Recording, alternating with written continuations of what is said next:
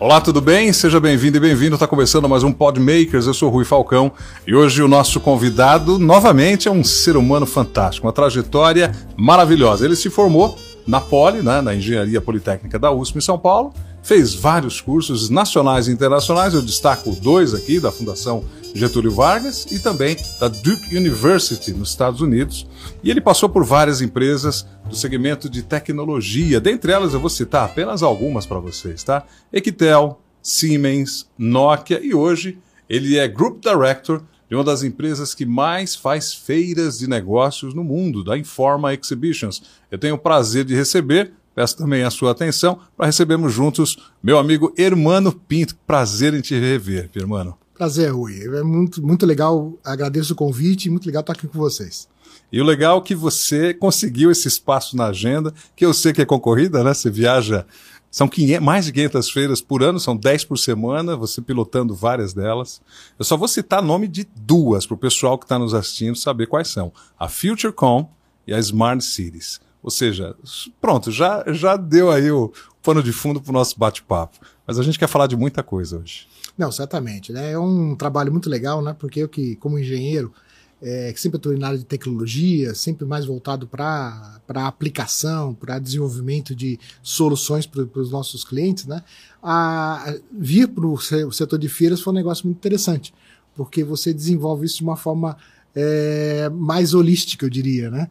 É, porque a gente vai trabalhar vários segmentos de mercado, mas também vários segmentos de tecnologia aplicada a diversas áreas do, da economia. Então é muito interessante. E você, como engenheiro, pelas empresas que você passou de tecnologia, certamente participou de feiras, mas visitando ou expondo, né? Exatamente. O próprio FutureCon, é, eu participei da, da, da, da, da segunda edição do FutureCon, que na verdade na época se chamava SEMINT, Seminário Internacional de Telecomunicações, porque ainda era um evento vinculado à Telebrás. Né?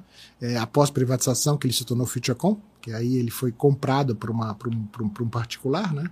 E eu levava naquela época, né, em 93, 94, é, uma tecnologia totalmente nova naquela época chamada SDH, né? Assim, coitados, os SDHs hoje já estão, os multiplex SDH hoje já estão sendo é, é, retirados da rede, né?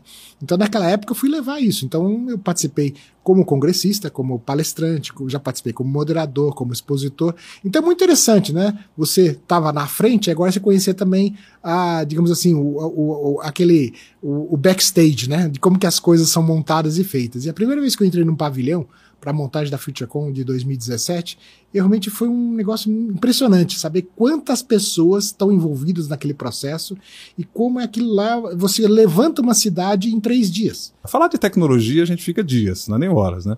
Mas eu imagino você tendo participado, como você disse, como expositor, como palestrante, congressista, moderador, é, e agora você tendo vivido várias dores de quem esteve do lado de quem expôs, né? Hoje você deve com certeza facilitar a vida de quem expõe. Não, sem dúvida. Inclusive o convite para ir para a Informa né, foi muito assim, nesse sentido. Né? É, eles não estavam buscando um especialista de feira, mas um especialista de mercado, que reconhecesse as dores que você tem efetivamente quando você vai fazer uma visita numa feira, quando você vai ser um expositor em uma feira, né? É, então, e efetivamente você reconhecer no mercado aquilo que efetivamente é importante, né? Porque a feira ela é um retrato dinâmico daquele momento que o mercado passa. É, e por isso que, digamos assim, quando uma feira se torna muito igual de ano para ano, ela perde interesse. Então ela tem que, você tem que efetivamente trazer muita novidade. E no FutureCon a gente faz isso, nas demais feiras também, né? Onde a gente está sempre, tá sempre olhando. Agora, por exemplo, fazer aqui um, Nós vamos fazer na Intermodal. Intermodal é uma feira gigante de logística, a maior feira da América Latina. Conheço bem, participei né? desde a primeira. E nós estamos... Eu era do Comex. É, então. Eu, eu, também passei um pouco da minha vida profissional, passei também com o Comex, né? E, e é interessante, porque nós estamos agora desenvolvendo um espaço de intralogística, né? Cada vez mais a intralogística, em função da pandemia até, né, a gente teve uma explosão de mini, mini, mini CD, centros de distribuição, Foi. a gente teve uma explosão do e-commerce, né, então uma série de coisas que levar, tiveram um impacto gigantesco sobre a área de intralogística. E nós estamos trazendo, estamos ainda desenvolvendo um projeto com, com, com uma, uma, uma empresa para trazer um warehouse totalmente automatizado, com, com RPA, com robotização, com drones, com inteligência artificial, com tudo. No meio do pavilhão. Exatamente. Cara, eu quero visitar assim, essa. Assim, você, na faixa, estamos ainda desenvolvendo o projeto, 300, 400, 400, 500 metros quadrados, de um pavilhão totalmente, de um, de um warehouse, de um armazém totalmente automatizado, né? E com a interação muito grande. Então, isso é uma grande novidade. Para o visitante que vai para uma feira, ele sente na prática que ele fala assim: nossa, eu posso aplicar isso. Claro que ele não, talvez ele não vá aplicar 100% das soluções que estão lá, mas ele começa a ver que, poxa vida, tem isso aqui, tem isso acolá. Nós trouxemos certa vez uma, uma solução de IoT uhum. para transporte de medicamentos. Isso antes da pandemia. Hum, isso foi em 2019. Né? Você acredita que essa empresa brasileira, né? Através da nossa feira, eles, eles verificaram essa solução e tal. O pessoal de Singapura se interessou e levou a tecnologia para Singapura. Que maravilha. Por causa da pandemia, mas a, a, mas a exposição foi antes da pandemia, né? Da, sobre esse transporte de, em, em, que a gente chama de cadeia fria, né? Que é o, digamos, o transporte que você tem que fazer refrigerado do ponto A até o ponto B. E é um mundo além do mundo, é um mundo à parte do mundo. Tudo Sim. que diz respeito a refrigerado, a contenção é complicado, né? Bastante, bastante. Porque você tirou do plug já era, já, já começa a deterioração. E quando você faz transporte de medicamento, né, ainda tem uma questão de conectividade a cada tem uma tem uma tem uma, um protocolo para isso a cada a cada três horas e tudo, né? Que você tem que jogar os dados na nuvem, né? Para ser indicado no caso do Brasil diretamente para a Anvisa, a Anvisa tem que fazer o tracking, né? É, e essa tecnologia ela permitia isso. E foi o que interessou o pessoal lá de Singapura. Que porque, maravilha. na verdade, você conseguia fazer o tracking perfeito, né?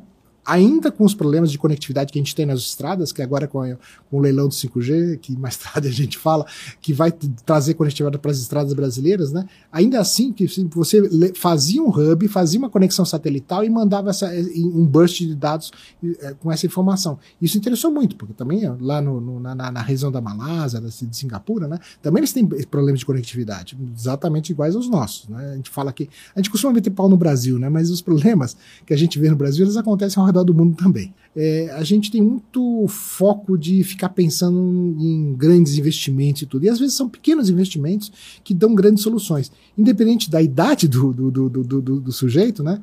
É, tem um, um pesquisa, uns pesquisadores da Universidade de São Carlos, né? Que estão aposentaram, né? E eles começaram a desenvolver cerâmicas de contenção de água que conectadas em IoT conseguem identificar a umidificação do solo. Né? Uma coisa super inovadora, né? E que foi e é aquela coisa, são pesquisadores que tinham aposentado as suas empresas, né? É, assim como também a gente tem muito foco, às vezes, assim, a gente tem uma, uma carência, é, e eu sempre converso com o nosso colega, também o Spaca, lá do, Spaca, do, do, um abraço ao né, Paulo da Bink, Spaca da né? É, que existe uma oportunidade para a indústria brasileira enorme com a parte de IoT, né? É. enorme porque a gente consegue desenvolver uma indústria de hardware de pequeno porte, né, com pequeno investimento, mas com grande inovação. Porque são elementos que você desenvolve com, com plataformas que são genéricas no mundo. A gente estava até comentando um pouco antes da gente começar aqui Foi. sobre o Arduino, né? Exato. É, e que você consegue fazer produtos que sejam voltados à nossa realidade, mas muito voltados também à realidade de outros países que têm as dificuldades de infraestrutura que nós temos aqui no Brasil. Uhum. Então nós podemos exportar para a Ásia, podemos exportar para a América Latina, podemos exportar para a África, e isso são elementos importantes para que o empreendedor brasileiro observe que tem oportunidades de baixo investimento e de alta aplicabilidade no mundo moçada de 20, 18, 14 anos está fazendo startup, não tem problema. Porque um empreendedor, ele é exatamente isso, ele não tem idade, ele tem desejo, e o desejo de realizar. Isso quem tem nunca perde. Não, não, não tem. É, e, e, e, o ponto interessante, né, que a gente sempre fala que startup, né, e o, e o empreendedor, é, ele tem que colocar, quando, quando é para o agro, tem que botar pé no barro. Né? Quando é para a indústria, tem que botar o pé no chão de fábrica. Chão de fábrica. Né? é isso. É, e, é assim, né? Porque que, quando é para feira, tem que botar o pé na feira. É. Não dá para ficar só imaginando lá de fora, longe, longe da realidade. Porque esta, esta interação com a realidade ela é fundamental. E aí a gente pode, claro, a partir daí modelar, fazer as coisas, né? A gente tem que, tem que trabalhar nesse sentido, mas é muito importante você sentir quais são as restrições e as possibilidades que você tem no, no ambiente real. E eu acho que isso que é o grande ponto para o empreendedor. Trazer essas novidades para a realidade, até para os eventuais ajustes que sempre são necessários? A, a, minha visão mesmo é que a universidade, e é por isso que é muito importante isso, ela te dá a capacidade de raciocínio. Você tem que raciocinar e aí ela te dá todo o arcabouço metodológico, digamos assim, o conhecimento necessário para você aprender a raciocinar, aprender a pesquisar, aprender a aprender. Né? Uhum. Né? Agora, quando você, digamos assim, se você acha que, digamos, com o que você aprendeu na faculdade, eu, eu sou um exemplo disso, né? A primeira coisa que eu, olha só, eu saí da faculdade, na faculdade eu tava, eu tava vendo circuitinho básico, né? Daquela época que não tinha nem fibra ótica. Qual foi a minha primeira ação no campo? Foi fazer a implantação de um, uma, um equipamento de fibra ótica analógico. Nossa, existiu isso? Existiu. Era um diodo é, que emitia luzes, é, luz em, em formato variado, ou seja, modulado né? Então é por isso que era analógico, né? Para uma, para uma instalação de rádio de uma empresa, uma empresa de rádio, a Radipar na época, né? Nem sei se existe ainda, lá em Londrina, e que a gente fez essa, essa implantação. Eu não tinha visto nem fibra ótica na faculdade, né? Eu não tinha feito é, implantação de equipamentos de fusão de cabo, de cabo ótico, nada, zero. Né? Mas me deram a, a, faculdade, a universidade, a Poli, me deu todo o conhecimento que eu precisava para poder raciocinar e aprender a fazer aquilo. E fizemos, implantamos o equipamento da Radipar lá, claro, com, também com o treinamento que eu recebi da Siemens na época, né?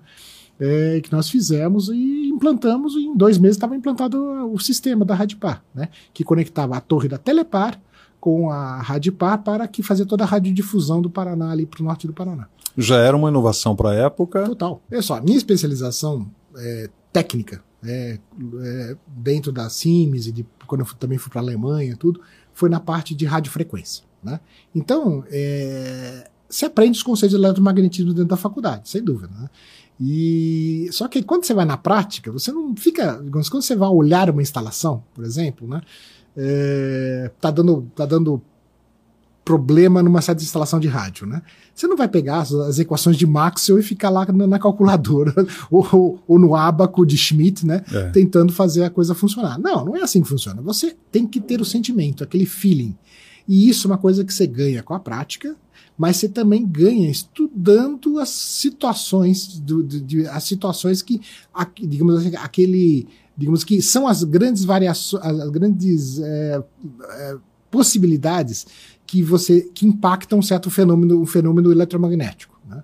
Então, quando você vai e isso é uma coisa que é interessante. Quando você pega as, as normas, então tudo bem definido e tudo, mas você chega na prática, você fala, não, não é bem assim, é uma coisa diferente. Esse feeling você vai ganhando, por isso que é muito importante você apre aprender a aprender, como eu falei, né? E saber traduzir isso depois com aquilo que efetivamente vai, vai impactar o, aquilo que você está fazendo, né? Então você está implantando um, um, um, link de rádio, né? Então você sabe exatamente o que, o que é importante, né? Agora, se você botar na fórmula, tudo, né? Você vai, vai levar muito mais tempo para fazer. É, é perfeito fazer, no, digamos assim, no olhômetro, né? Na, na, naquela, naquele formato prático? Claro que não é perfeito, ah, mas esse tem uns ajustes. E o mundo, esse é, é a grande prática. Quando você vai para o mundo real da engenharia, o mundo é empírico. O mundo é da, da, da tentativa. Você vai tentando, vai acertando, vai ajustando, e isso é uma coisa clara. Agora, as ferramentas hoje computacionais que nos trazem, inteligência artificial, permitem que seu primeiro chute seja muito melhor. Eu me lembro quando a gente se conheceu em 2018 na, na FutureCon, na Smart Cities, aliás, na feira Smart Cities, eu achei fantástica aquela feira. É, você fez questão de ciceroneando a gente. Eu falei, meu, ele conhece cada stand. Depois o Maurício, um abraço novamente para o Maurício Figueiredo, que nos apresentou, falou assim: fica com a irmã. Ele saiu e falou assim: Cara, você tá em boas mãos, eu preciso ver esse negócio. Fica tranquilo, eu fiquei preocupado. Depois eu vi, não, realmente. Aí depois eu soube a, a tua posição, eu falei: Ele é o diretor da feira, de várias feiras, e ele tá fazendo questão de ir de Cicerone mostrando e tal. E eu vi a tua satisfação de mostrar. Isso é seu. Isso não tem a ver com a feira, isso tá no seu ser. É, porque, é, olha só, eu, a, a grande, eu acho que a grande definição de um engenheiro, né, é você melhorar o, a, a, vida de todo, de, de, de, de, todo, todo mundo. Né? A gente trabalha para que a, a vida de todo mundo ganhe, ganhe em, em, em, qualidade, ganhe em eficiência, ganhe uma série de fatores. Né? Ou seja, melhorar a vida. Né? Você deve ir lá na Smart City, não sei se você lembra, a gente tinha um espaço que a gente chamava de espaço longevidade. Né? Lembro. Era uma praça, né? Que, que tinha no, no meio, a gente tinha Bem uma- no meio, é. Bem no meio, né? a gente tinha uma, uma- uma- um auditório, a gente falava só sobre soluções para a, digamos, é, é, a- o termo que a gente usa não é terceira idade, mas para as pessoas longevas, né? E, e existem várias cidades no Brasil, né? Sorocaba, Santos, que já têm projetos muito interessantes. Mas quando você olha para fora do Brasil, né? Uma ci- ci- cidades, por algumas cidades na Flórida, algumas cidades na Alemanha, tudo, você percebe claramente que as cidades já são pensadas para prover serviços para pessoas mais longevas. Né? E a pessoa com mais idade, ela tem dificuldades de locomoção, ela tem dificuldade de visão, de audição, uma série de coisas. E são coisas que no nosso dia a dia a gente acaba não se atentando. Então, aquele espaço que a gente fez ali, né, era um espaço que a gente fez junto com o parceiro no Fábio Nogueira, né, do Observatório da Longevidade, uma coisa muito especial para mim. Porque, efetivamente, você mostra uma preocupação com a população, que é uma co- coisa Sim. bem de engenheiro. Né? Porque todos nós vamos chegar lá, num certo momento. Com sorte. Com sorte. E, e é importante você garantir a qualidade de vida, você prover, digamos, a inclusão dessas Concordo pessoas na sociedade. Né? E isso é uma coisa que a engenharia permite. É. Então, a gente tinha uma série de soluções ali, né, sendo apresentadas, né, é, dentro do conceito de cidade inteligente. Né?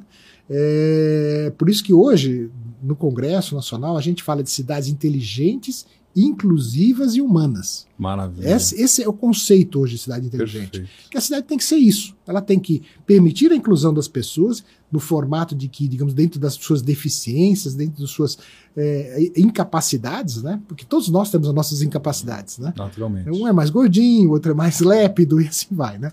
É, assim como também a, a cidade tem que ser humana. Ela, a cidade existe para, para o ser humano e não para ela mesma, enquanto Exato. cidade. Né? Então, esses conceitos todos que a gente traz enquanto engenheiros, e por isso a visão da engenharia é muito importante nesse ponto, né? é aquilo que a gente trouxe lá junto com o Observatório da Longevidade. Soluções que a gente traz e que são cabíveis de investimento. Né? Assim, se você para pensar, mas quem que vai financiar isso? Ora, um plano de saúde, você acha que não tem interesse em financiar isso porque ele reduz a, a- a, digamos, o, a- o impacto, a saúde do, do- do idoso, a probabilidade de acidentes reduzir, quem que sai ganhando? O plano de saúde. Com certeza. Né? A, a- nós tínhamos um grande patrocinador lá que era o próprio SUS, né? que é realmente um grande impacto no SUS são a quantidade de quedas de idosos que acontecem nas cidades. Aí quebra um osso, que pode levar até. Uma, uma- aí depois você vai para o hospital, pode pegar uma infecção hospitalar. Nossa, pode ser muito complicado você Exato. simplesmente ter uma fratura.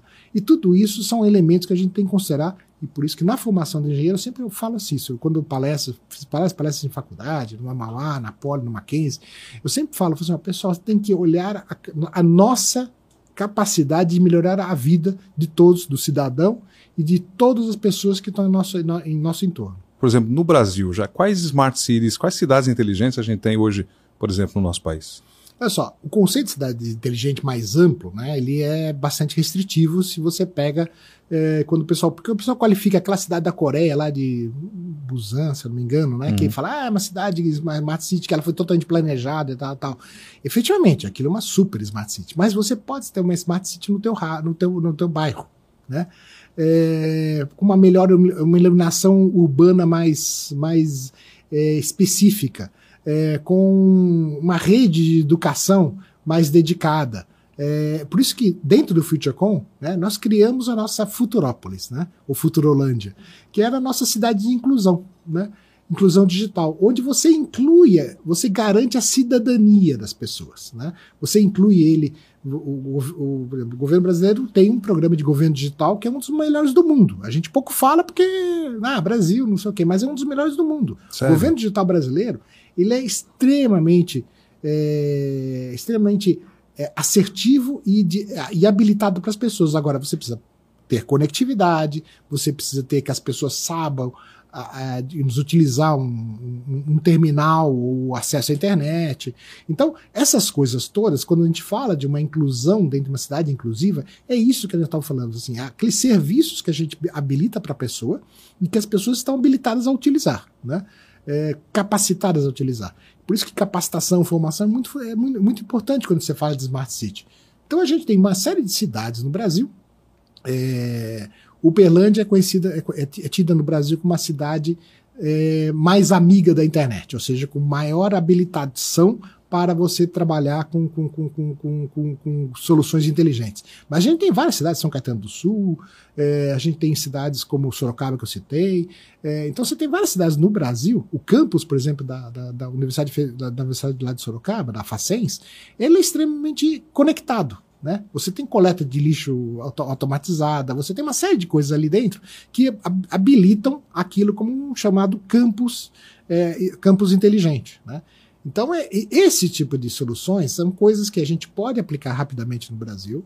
São soluções de é, investimento pequeno a médio, né? É, e é o teu negócio. O problema só é que você tem que fechar o business case, você tem que falar com as pessoas corretas, você tem que encontrar aqueles que, aqueles que entendam qual é o, qual é o retorno daquilo, daquilo que você está fazendo. Né? E muitas vezes não está diretamente, no, não é tão óbvio. E aí que entra o empreendedor.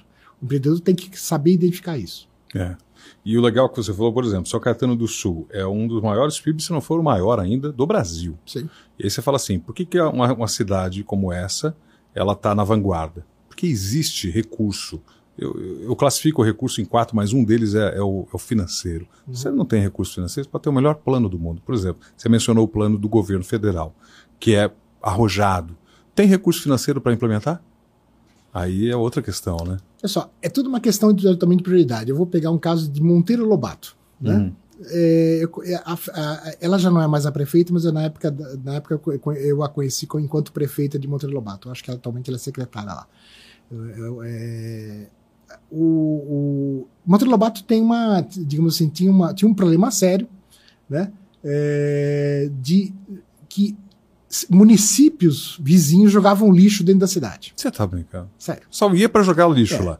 E, muitas vezes, e aí depois ia jogar lixo lá dentro, né? E Monteiro Lobato tem uma característica de uma cidade turística, né? Uma cidade que tá, investe em tecnologia para tornar o turismo mais, mais, mais digamos, atrativo para os visitantes. Né? E você ter uma caçamba jogando lixo na, na beira da estrada não é a melhor coisa do mundo. É muito né? atrativo, né? Eles pegaram uma verba pequena do governo do estado, né? Colocaram câmeras com identificação de placas, né? E, e, com, e com, com, claro, com fotografia, né? É, para identificar quem eram esses, essa, essa, essas, essas empresas que estavam jogando lixo na cidade. Né? Identificaram que tinham, inclusive, caminhões de municípios, de, de municípios oficiais, né? De, de outros municípios. Caminhão né? oficial do município. É. O que, que é isso? Eles lavaram lá, lá, com um pequeno investimento, falando pequeno mesmo, foram alguma coisa como 50 mil reais. Né? Eles conseguiram, é, através de uma verba que existia lá pro, de, de, de monitoramento, em vez de, de investir em radar, né? Uhum. O pessoal fala, ah, não, eles investiram em cama para pegar isso aí. E eles conseguiram reverter toda essa situação. Hoje, Monteiro Lobato não tem mais é, gente jogando lixo lá dentro, né? Provavelmente estão jogando em outro lugar, né? Provavelmente. Faça uma empresa de biodigestão, é, vai ganhar é. dinheiro. Né? É, mas o Monteiro Lobato resolveu com um pequeno investimento é. sem onerar o cidadão, né? Tornando a vida do cidadão melhor, né?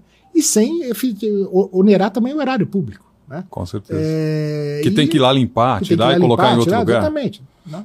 E usando, digamos assim, as verbas que tinha. Por isso que é um pequeno investimento, mas é que está, é a visão que a prefeita teve, junto com, com, com, com uma, uma, uma, uma, empresa, de, uma empresa de, de vigilância que foi lá trabalhar com eles e tudo. Solução muito simples. Então, esse tipo de solução simples, você pode falar, é inteligente? É. A cidade é inteligente totalmente? Não. Mas é para aquilo que a cidade precisava, a solução foi encontrada. Estava bem assessorada, muito provavelmente, né? Exatamente. né? Ou certamente. É. Com as pessoas que falaram: olha, existe um problema, a gente tem que a, a, encontrar a causa. Uhum. Não, a consequência a gente sabe qual é, tá o lixo lá. Cadê a causa? Quem, é. quem tá jogando? E vamos achar. É, no sul de Minas, o pessoal lá da, da, do Sebrae encontrou uma solução muito interessante para fazer gestão de hospitais, né?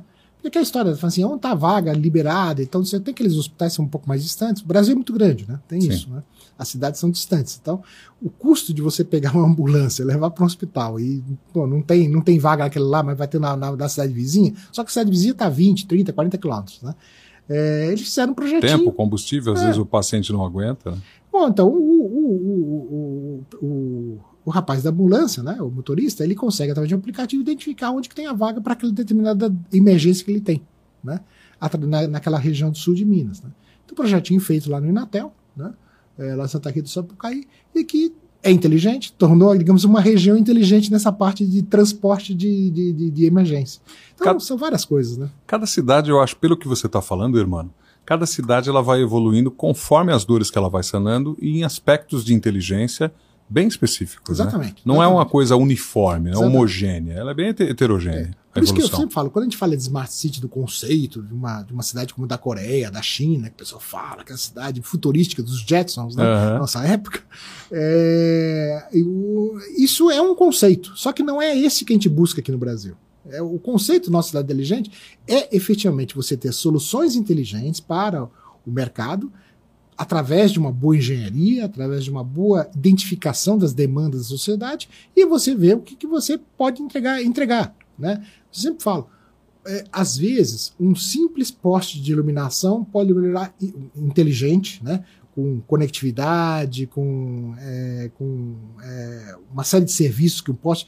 Por exemplo, existe postes hoje, né, que são usados em vários países do mundo, é, para identificação de ruído. Né?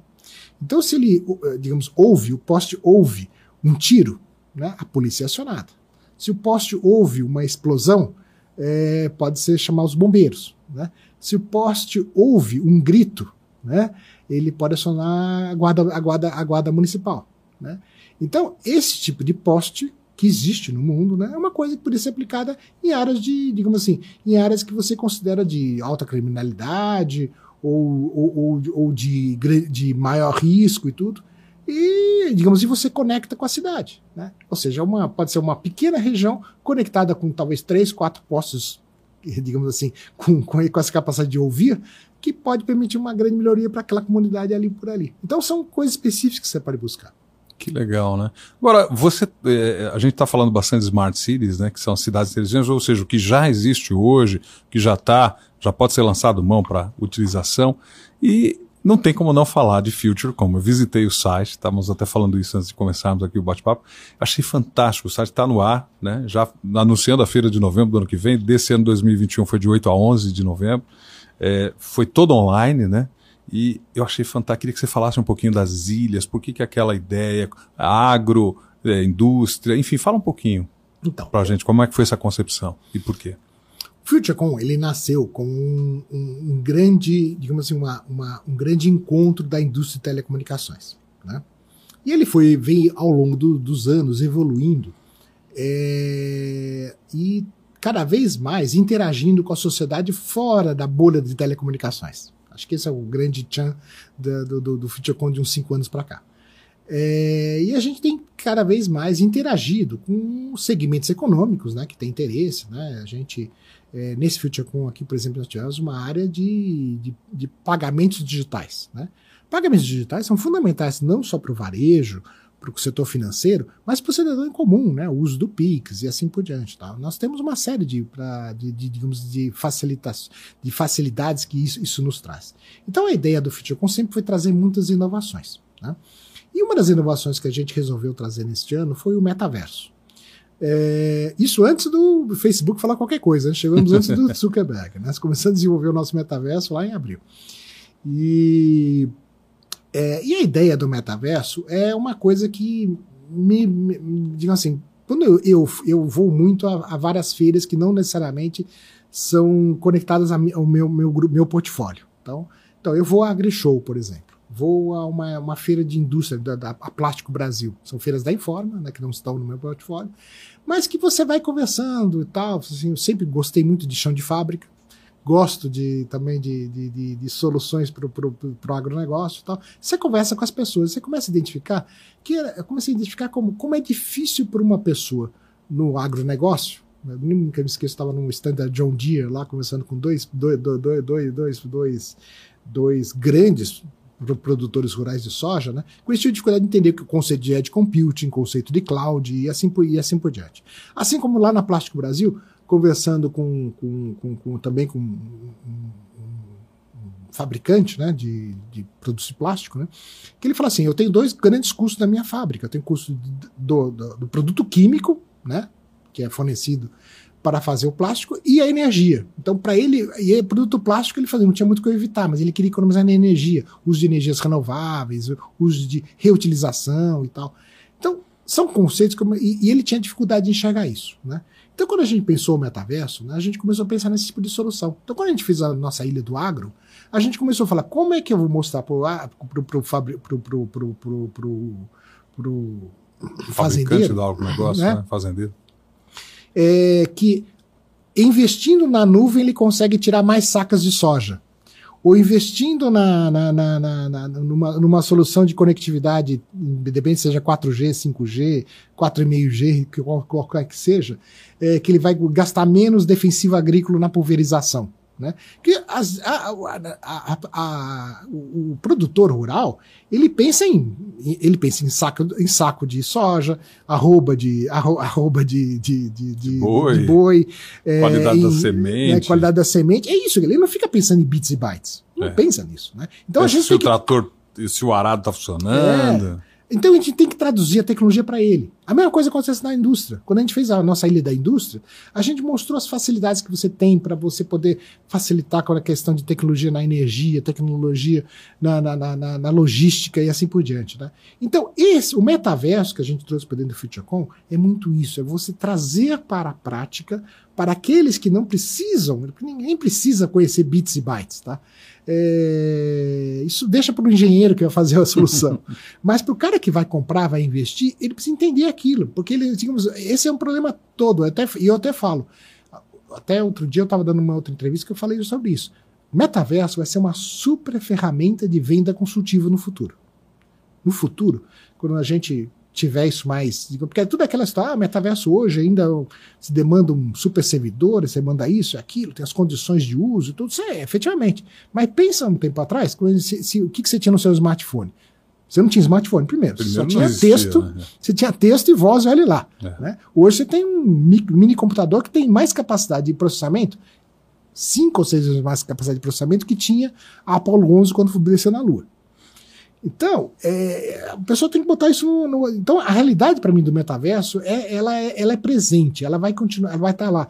Isso vai ser um instrumento de venda consultiva daquele cara que vai levar a solução lá para o representante técnico, né, que vai explicar como é que coloca um ar-condicionado no data center e tal, ele vai conseguir mostrar como é que o, o, a distribuição do ar acontece, ele vai, começar, ele vai conseguir mostrar, através de realidade aumentada, realidade virtual, essa, é, as possibilidades que aquela solução traz. E vai ser muito mais fácil vender, vai ser muito mais assertiva a venda. Assim como o cara que compra vai ficar muito mais tranquilo na compra, porque ele vai estar tá vendo que você, pô, isso vai impactar dessa forma o meu negócio. E isso vai facilitar os negócios. Né? Então o metaverso eu enxergo como uma grande ferramenta de educação, de um lado, sem dúvida, e uma grande ferramenta de venda consultiva. Que profissões você vê?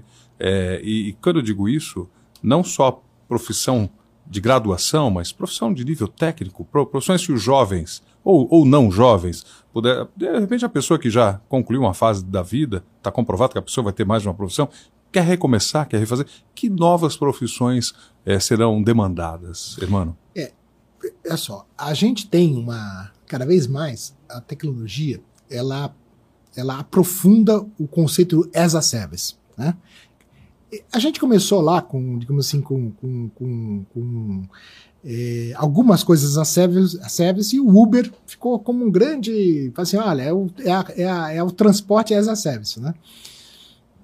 Isso foi um primeiro conceito, só que, na verdade, você consegue fazer qualquer coisa as a service. Agora, para você ser um bom prestador de serviço, o que, que você precisa? Aí vem a resposta à sua pergunta sobre como um, você será o profissional do futuro. Vai ser um profissional futuro capacitado para prover bons serviços. Não simplesmente é, ser um, aquele cara que, digamos que, é, vai botar a mão na massa e tal, não sei o quê. Por isso que, digamos, essa parte de botar a mão na massa, provavelmente no futuro, vai ser muito feito por robôs. Né? Então a gente vai ter, claro, o cara que desenvolve o robô, vai ter o cara que vai programar o robô, mas vai ter o cara que vai fazer aquele serviço de, de para prover para a sociedade aquela solução com robôs. Né? É, e isso é, eu acho que é uma grande capacitação que vai ter, uma grande mudança, né, que nós vamos ter os super especialistas, que sem dúvida isso vai continuar existindo, Né? Mas a gente vai ter uma série de especialistas em prestar serviços. Né? Isso vai ter que desenvolver várias habilidades humanas que, digamos, e que a grande pergunta sempre é feita, né? até o Elon Musk fala muito sobre isso, né? É, o robô substitui o homem não nas habilidades humanas. Né? O robô não consegue substituir a capacidade do homem de de, de, de, de, ser criativo, de enxergar além de uma fórmula, de observar, digamos, comportamentos, né? É, isso tudo é, digamos, é uma capacidade que o ser humano tem, é, que é aquilo, é aquilo que está dentro da nossa psique, e que isso vai ter que ser desenvolvido cada vez mais, né? E aí uma série de elementos dentro desse processo, né? A gente sempre fala assim, quando na época, na época que o carro veio, né? É, isso tem até um, um livro falando sobre isso, né? Que acabou com as charretes, né? Então, como é que ficou o produto de chicote e o cara que ia atrás, atrás com o baldezinho coletando o cocô do cavalo? Né? Eram profissões no Sim, começo do século. existiam, né? né? É, essas profissões acabaram. Assim, nem por isso né? assim, a humanidade acabou. Ao contrário, né? a gente foi criando novas profissões. Então, as profissões do futuro elas vão estar muito associadas à prestação de serviço, porque nós vamos ter um mundo as a service, né? é, muito dessa juventude hoje em dia já não pensa mais no conceito de propriedade como nós pensávamos, né? Eles pensam no conceito de propriedade de, em termos de valor de uso, que é uma coisa que quando a gente estuda economia, né, a gente sempre fala em valor de uso, né? Uhum. Só que na prática a gente acaba tendo, digamos assim, querendo ser o dono daquele valor de uso. Né? Exato. Né? Não você não necessariamente precisa disso, né? Então quando você muda, e principalmente como a tecnologia evolui muito mais rápido agora, né? Cada vez mais você vai enfrentar a obsolescência. Então, para que, que você vai ter uma coisa que vai ficar obsoleta daqui dois, três anos? Né? São questões que você coloca. Tá? Então, o, o, o profissional do futuro vai ter, ter que pensar muito nessa cabeça do as a service. Olha, eu vou fazer alguma coisa para prestar um serviço. Né? E muitas das startups que hoje atuam, atuam no mercado, elas já estão pensando nisso. Você pegar as startups financeiras, elas estão pensando muito nisso. Pega o Nubank hoje, que gigantesco, vai até patrocinar agora. Eu fiquei bobo, fecharam um acordo com a FIFA. Imagina, no Nubank fechou um acordo com a FIFA para patrocinar a Copa do Mundo. Copa. Né? É, então, os caras, digamos assim, eles revolucionaram os conceitos de prestação de serviço no final das contas. Né? Como que você presta serviços financeiros? E é isso que eu acho que é o grande elemento da, digamos, do, da, das profissões do futuro, estarem capacitadas a poder prestar serviços melhores, habilitando as, a, a, aquele serviço dentro das, das capacidades de cada comunidade ou de cada elemento que vai fazer aquela compra. Porque não adianta, como eu falei, empurrar uma tecnologia de, com bits e bytes lá para um, um, um, um produtor rural que não tem interesse nem necessidade de saber isso. Agora, você vai precisar de um consultor para fazer isso. Sim. Aí é o consultor. Aí você vai ter, aí você vai ter que ligar, digamos assim, uma, uma pessoa que entenda de agronomia, que entenda de engenharia, que entenda de computação. Aí você começa a criar uma nova realidade de conceitos é, é, que formam uma, uma, talvez um, um novo profissional. Eu mesmo tenho um sobrinho que é formado em engenharia física primeira vez que eu ouvi, eu falei, nossa, engenharia física. Aí o que, que é? Ele é, ele é? Ele é formado para desenvolver laboratórios. Laboratórios de inovação. Engenheiro físico era isso, para fazer desenvolvimento de laboratório de inovação. Uma coisa, uma profissão que não existia. Já é uma nova profissão, isso é eu falar. Profissão. Nunca tinha ouvido falar. Pois é. E é engenheiro físico, formado lá na Unicamp, né, com especialização em São Carlos. Né? Então, Quem é quiser ter um laboratório de inovação vai ter que ter pelo menos um engenheiro físico exatamente, por perto para ele orientar. E hoje ele trabalha no Sirius. Né? Então é lá, lá, lá o acelerador de partículas. Né? Então é assim, as profissões do futuro estão já aí. Né? já estão presentes. E a gente tem que pensar muito no as a service. Eu acho que o grande conceito é esse, né? que tem realmente todos nós prestaremos serviço. É, notícia de três dias atrás, o ministro Fábio Faria fez um acordo né, com o CEO, mencionamos ele aqui, o Elon Musk, né, da SpaceX, enfim, é, onde ele vai ter a rede de satélites monitorando a, vários problemas, não só as queimadas da região norte, incluindo a Amazônia. Né? Então você tem desmatamento, queima, enfim, furtos, roubos, etc. E indo para tecnologia para responder as perguntas e resolver as questões da nossa sociedade. Estou dando, um exemplo nosso. É claro, talvez o tempo para isso implementar não seja tão longo quanto no passado seria, porque nós estamos falando né, de uma SpaceX, né? Então da Tesla, o, são empresas que já estão aí funcionando para mandar a gente para o espaço. Até o Paulo Spaca comentou quando esteve aqui com a gente que o William Shatner foi de fato para o espaço a primeira vez agora. Sim. Porque das outras vezes era tudo fake, né? Era fake. filme, né? Filme, série e tal. Ele não saiu da Califórnia. Ele não saiu da Califórnia, né? E assim, e, e, é aquela emoção, né? O Capitão Kirk indo para o espaço finalmente, né? O primeiro, o Capitão Kirk. Então você vê o Brasil já dando passos largos é, na verdadeira. Porque os nossos satélites, vamos combinar, os nossos que eu digo, os que estavam, que estão disponíveis para a gente até então, não davam conta de cobrir toda aquela região, né? Não, veja só. É, o, a gente, quando fala satélite, o pessoal acha que é aquele satélite, Intelsat, que tinha no passado e tal. Mudou muito isso, né? Mudou muito isso. Inclusive, eu conversei também na, durante a FutureCon com o ministro Marcos Pontes que é um entusiasta da área, certamente. Né? Admirado por todos, inclusive por mim. É fantástico. Cara. E que ele trouxe uma coisa que, de novo, eu fico chateado que as pessoas pouco falam sobre isso. Né? É, e as universidades elas podiam estar usando mais. Vamos falar. Vamos falar. Vamos, vamos falar. Vamos, né? falar. Nanosatélites. Né? Legal. É, quando você faz o lançamento de satélites, né, você tem aquele super satélite, que é o que a gente chama de geoestacionário. Uhum. Né? Na verdade, nós temos três categorias em termos de órbita. Né? A gente tem o satélite geoestacionário, nós temos o que é o GEL, que a gente chama, a gente tem o, o, de média órbita, que é o MEL, e temos o de baixa órbita, que é o LEO, né? Low Orbit, né?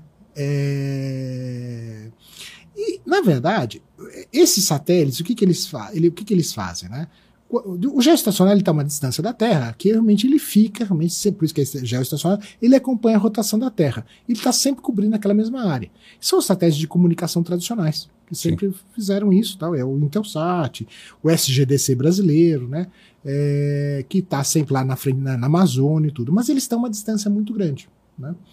E aí traz um efeito de latência também grande. O tempo de, tra, de, tra, de, de transporte, do, do trânsito é, a física não muda, né? O tempo de trânsito, né? É, do ponto A para o ponto do, B. Do elétron A pro elétron, é. do elétron indo do ponto A para ponto B, ele está ali, está presente, não tem como. A gente não vai passar a luz. Quanto mais longe for, mais é, tempo demora. A, a, velocidade da luz está ali presente, né? Então não tem jeito, com as suas por de refração e assim por diante. Bom, mas aí, com esse satélite de baixa órbita, você consegue realmente reduzir essa questão da latência. É claro que você precisa investir mais satélites. O SpaceX entra aí. Você vai fazer lançamentos de satélites menor, de menor porte. Então, os nanosatélites, que é uma tecnologia que hoje o Brasil já domina, esse é o ponto. Né? Universidades, a Universidade de Porto Alegre, a Federal lá do Rio Grande do Sul, é, ela foi a federal, foi a federal. Eles desenvolveram vários satélites que subiram agora, estão lá no espaço, funcionando, né? Recém-lançados. Recém-lançados, que foram junto com junto com esse nesse último nesse último lançamento que aconteceu lá no, no, na, na, base de Curu, né? E a gente quando a gente fala, ah, porque a base de Alcântara, isso era conversa lá uhum. com o ministro, né? a gente pode fazer lançadores, não necessariamente para aqueles mega satélites, né, mas a gente pode fazer já lançamentos para esses satélites de baixa de média, baixa e média órbita, assim como nanosatélites. Coisas que a gente consegue fazer na faculdade, na, na, nas universidades, com a tecnologia que a gente tem hoje. Que legal. Que são pequenos. Quando eu falo nanosatélite, eu estou falando de satélite de 300 gramas, 500 gramas, 1 quilo. Né? Ou seja, é um negócio tamanho é. um pouco maior do que uma bola de futebol, né? com a captação não. muito melhor do que os gigantes de é. antigamente. É, não, e com, e com, um fim específico, né? Aí você lança, normalmente esse é o ponto, você lança um satélite desse para um fim específico. Qual é o fim específico? Aí, de novo, a gente entra na questão dos smart cities que a gente falou anteriormente. Legal. Qual é o fim específico que você está buscando? Uhum. Você tem um satélite de uso genérico, né, que é o grandão lá em cima, né, é, de comunicação, de comunicação, seja, seja privada, militar, o que seja, né, é, o SGDC tem, a, tem, a, tem a, banda K, a banda KU, a banda KA e tem a banda X que é usada para o uso militar. Né? Agora, você também lança junto, é como se você tivesse uns filhotinhos de satélite junto, né? E você vai largando eles na órbita. Eles têm, claro, eles têm, eles, eles, eles, eles, eles não duram os, os, os 10, 15 anos de um satélite, né? eles duram bem, bem menos e tudo, mas para fim específico. E são mais baratos, e são fáceis de fazer, tecnologia dominada, e você faz para uma aplicação que você tem, de novo, entre um ESA Service, que você pode oferecer como um serviço. Talvez nem tenha que durar tanto, irmão, porque daqui a 3, 4 anos já vai ter uma evolução. Aquele fala da obsolescência. É, é. E a obsolescência programada, muitas Exatamente. vezes. Porque enquanto tem uma coisa pronta, tem na, na, bancada ao lado uma série de profissionais já pegando a evolução disso aqui para daqui a dois anos, um ano, enfim, seis meses. E hoje a Agência Espacial Brasileira, também é uma coisa que eu fico chateado que as pessoas não divulgam, tudo, lá está treinamento online gratuito para futuros engenheiros espaciais brasileiros. Então vamos, vamos falar isso como tem que ser falado. Atenção você que pensa em engenharia espacial na prática. O Hermano Pinto vai falar especificamente para você agora. Em que site está esse curso, mano? Olha, é da Agência Espacial Brasileira. Agência Espacial Brasileira. AEB, né? Eu não sei se A é pessoa AEB. procura, org, você vai é, procurar. Tem que no Google, É. né? tem que dar um Google. E tem cursos lá Tem cursos gratuitos para formação de técnicos e engenheiros para, para atuação na- na área espacial. O conhecimento em si ele já está disponível na internet. Sim. E o que eu acho o grande lance de tudo que a gente está falando é conhecimento lá não faz nenhuma diferença. O ser humano interessado em fazer alguma coisa faz toda a diferença. Exatamente, exatamente. Que é o que e conecta com o que você está falando, ou seja, as a service, ou seja, como um serviço. O que, que eu posso oferecer como um serviço de diferencial que me coloca à frente de toda a concorrência? O quê? Tantas coisas. Tantas coisas, exatamente. Assim, é, veja só, é, você pode ser, digamos, eu, não, eu, que- eu quero ser mais um, como a gente brincava na minha época, rato de laboratório, né?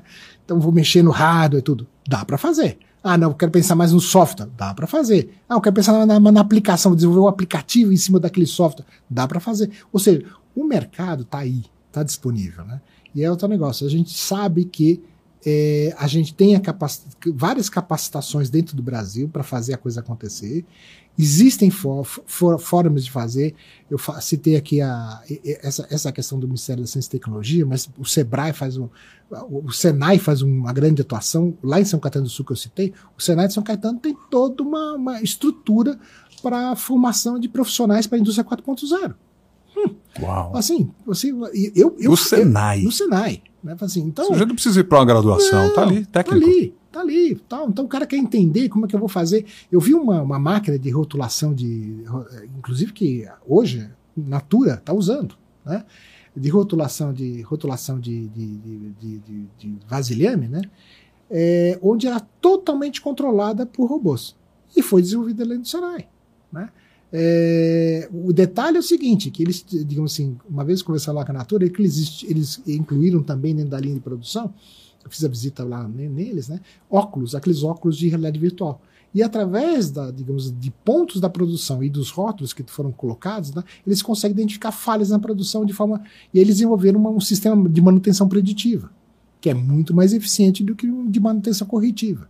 Então, olha, os campos são gigantescos. E a gente não precisa pensar que isso é, como a gente falava na minha época, science fiction, né? não é ficção científica, não. Está aí, está presente, a gente tem várias, vários grupos no Brasil, vários hubs de inovação, é, ações do, dos, governos de estado.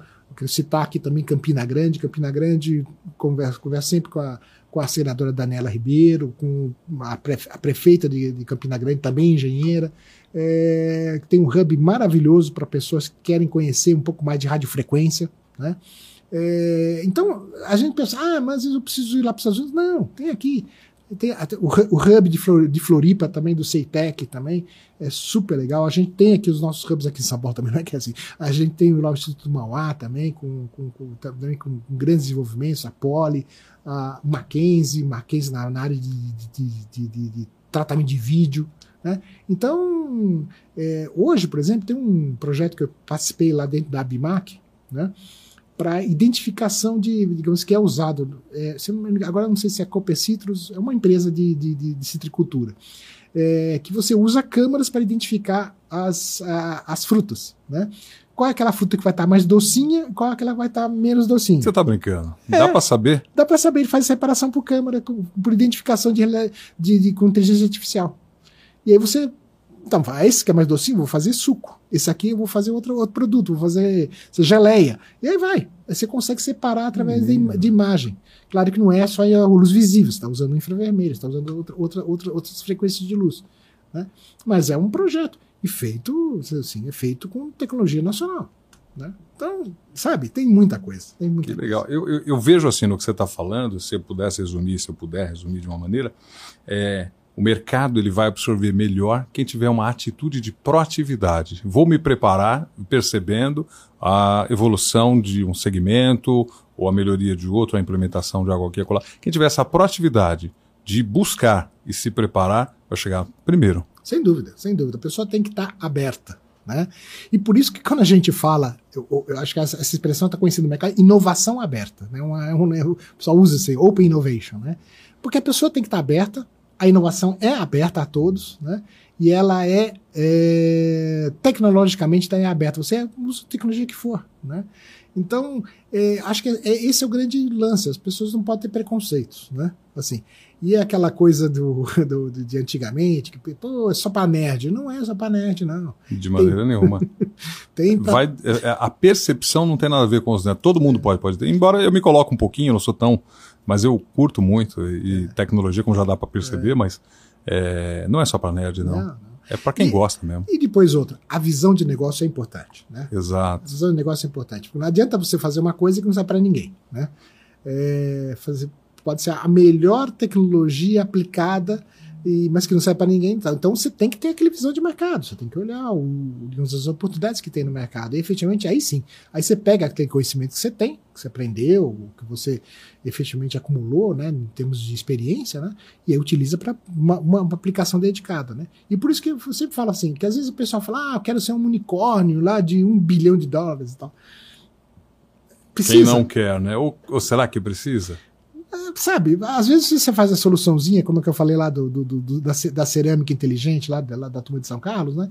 É suficiente para você, você impactar a sociedade, você ter um bom resultado financeiro para você, né?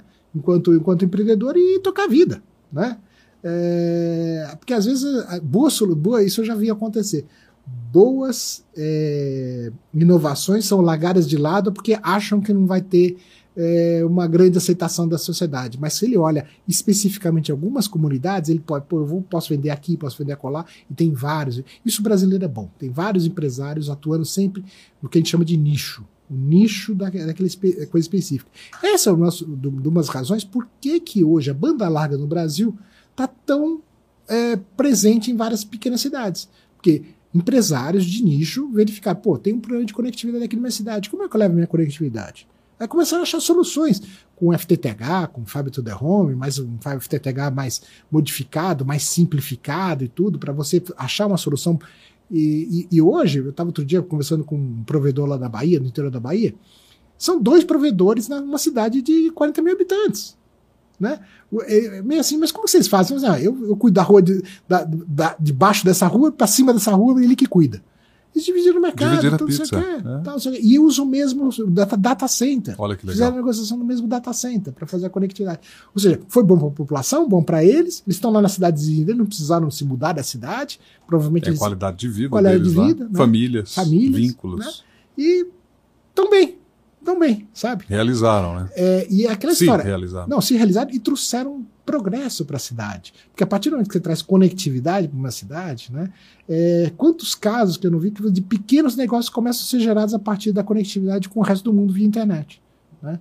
Então isso é um. Que esse é o ponto, né? A pessoa chega no resto do mundo, né? Vai, vai para o mundo pela. É. A conectividade permite isso. É, nessa cidade tinha uma, pessoa, uma, uma, uma, senhorinha que faz, faz, faz toalhinha de renda. Uhum. Ela vendia lá na cidade, porque ela começou a vender toalhinha de renda pela internet. Que legal. Né? Então, é, são essas coisas que a gente tem que ver. Digamos, a tecnologia, ela, tá, ela, ela, ela não precisa ser. Você não precisa ser uma. Um, um, uma alfabete ou uma meta, né, o Facebook, uhum. né, para ser, oh, eu tô atuando. Não, você pode ser pequenininho, atuar no, na sua cidade, você pode atuar no seu bairro, você pode atuar e fazer a diferença efetivamente. Eu acho que isso é um, um ponto importante. Aí ah, tomara, se você conseguir escalar, e tudo, o pessoal sempre fala de escalar e tal, tá para se tornar um unicórnio, excelente, ótimo. Mas o pessoal não pode perder a, a, aquela chama da inovação, porque não se consegue, não consegue, não vai, não vou ter uma empresa de um bilhão de dólares. É. São pouquíssimas as empresas que conseguem fazer isso. Né? Agora, tem várias empresas aí dos seus, dos seus, sei lá, do seu milhão de reais, do seu dois milhões de reais, cinco milhões de reais, que são extremamente viáveis, né? E que estão, e que, que, poxa vida, que vão dar emprego para, sei lá, 10, 15, 20 pessoas. E, poxa, vai fazer talvez a diferença na sua comunidade. Você deve ter visto dezenas, se não centenas de situações nesse um ano e pouco mais de um ano e meio de, de pandemia, onde a inovação permitiu que novos negócios frutificassem, crescessem, frutificassem. É, como você vê isso nesse momento? Final de pandemia, estamos voltando praticamente para o presencial, né? É até difícil as pessoas entenderem que estamos no. Agora é híbrido no outro sentido, né? Temos reuniões presenciais, temos a satisfação de receber presencialmente aqui. Poderíamos estar fazendo online, mas é mais legal, está presencial. Como é que você vê esse momento? Quer dizer, a inovação permitindo novos negócios online e agora a gente tendo que voltar para o presencial e viver no híbrido. Como, como você percebe isso? Olha, é, a, a pandemia ela acelerou, que eu sempre falo, acelerou a transformação digital, né? É, pelo fato de que você foi obrigado a atuar digitalmente em uma série de mercados. O varejo teve que se reinventar, é, a logística teve que se reinventar. Então, uma série de coisas que tiveram um grande impacto. Tá?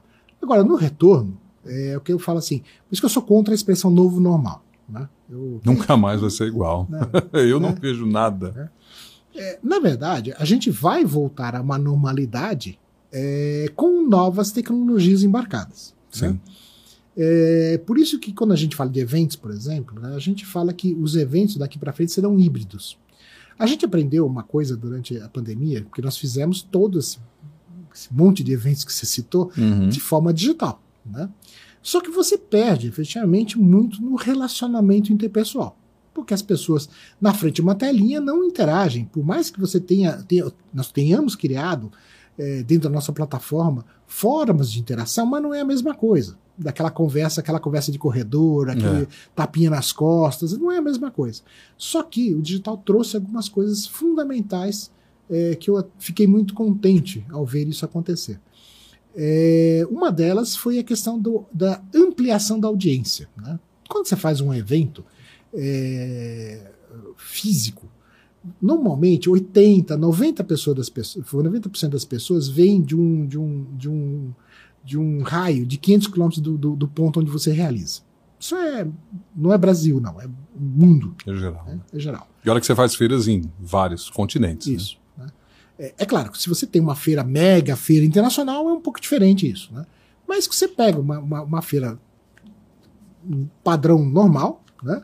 É, essa é a relação. Mesmo nos Estados Unidos, a gente teve lá, nós temos a World of Concrete, né? É, que ela, os Estados Unidos, ela, foi realizada em 2021, né? Mas de forma fechada para os internacionais. Mesmo lá a gente percebeu que houve uma concentração de, na, na, na no retorno de novo para o raio. Não foi 500, não foi 500 quilômetros, mas foi talvez, digamos, mil milhas, vai? porque os Estados Unidos também é um, um país. Mais... Até porque o consulado não abriu geral para vistos, né? Exatamente. Então não tem jeito. Mas o, o, ponto que a gente percebeu, e isso é uma coisa que ficou, eu fiquei muito, muito feliz, eu recebi feedbacks da, da audiência do FutureCon de pessoas do norte, no nordeste do Brasil, de alguns países fora, fora, fora do Brasil, agradecendo a oportunidade de ter participado do FutureCon. Porque Legal. o FutureCon é um, um, grande congresso de muito conhecimento, grandes debates que a gente realiza lá dentro, então uma troca de conhecimento muito forte.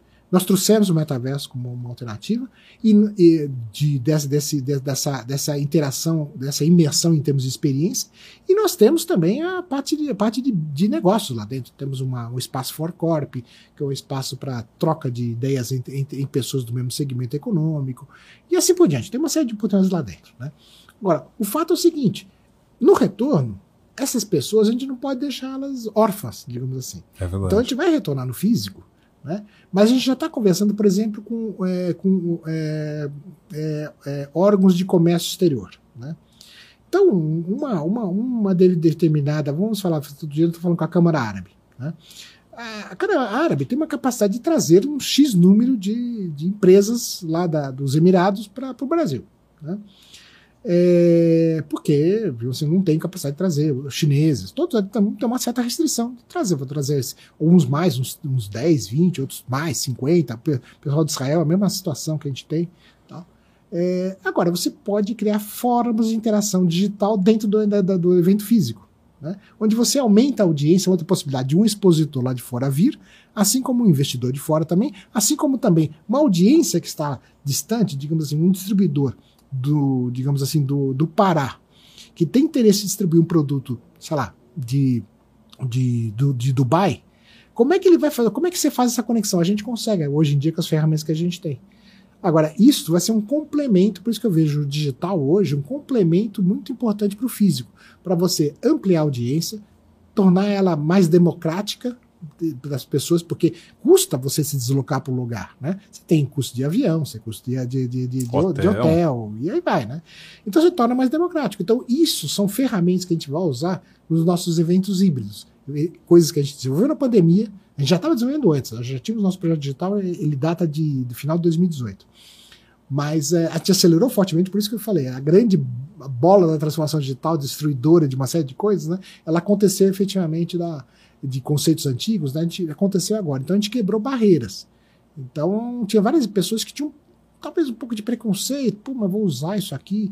É... Quantas vezes o Skype sempre existiu? Há muito tempo, né? Quantas pessoas. A gente tinha um pouco de resistência, ah, não, tem que ir para o escritório, ah, tem que visitar tal coisa. Uhum. Né? É... E a gente começou a fazer reuniões. Então, tem reuniões que se tornaram muito melhores, muito mais eficientes sendo feitas no remoto. Concordo né? com você.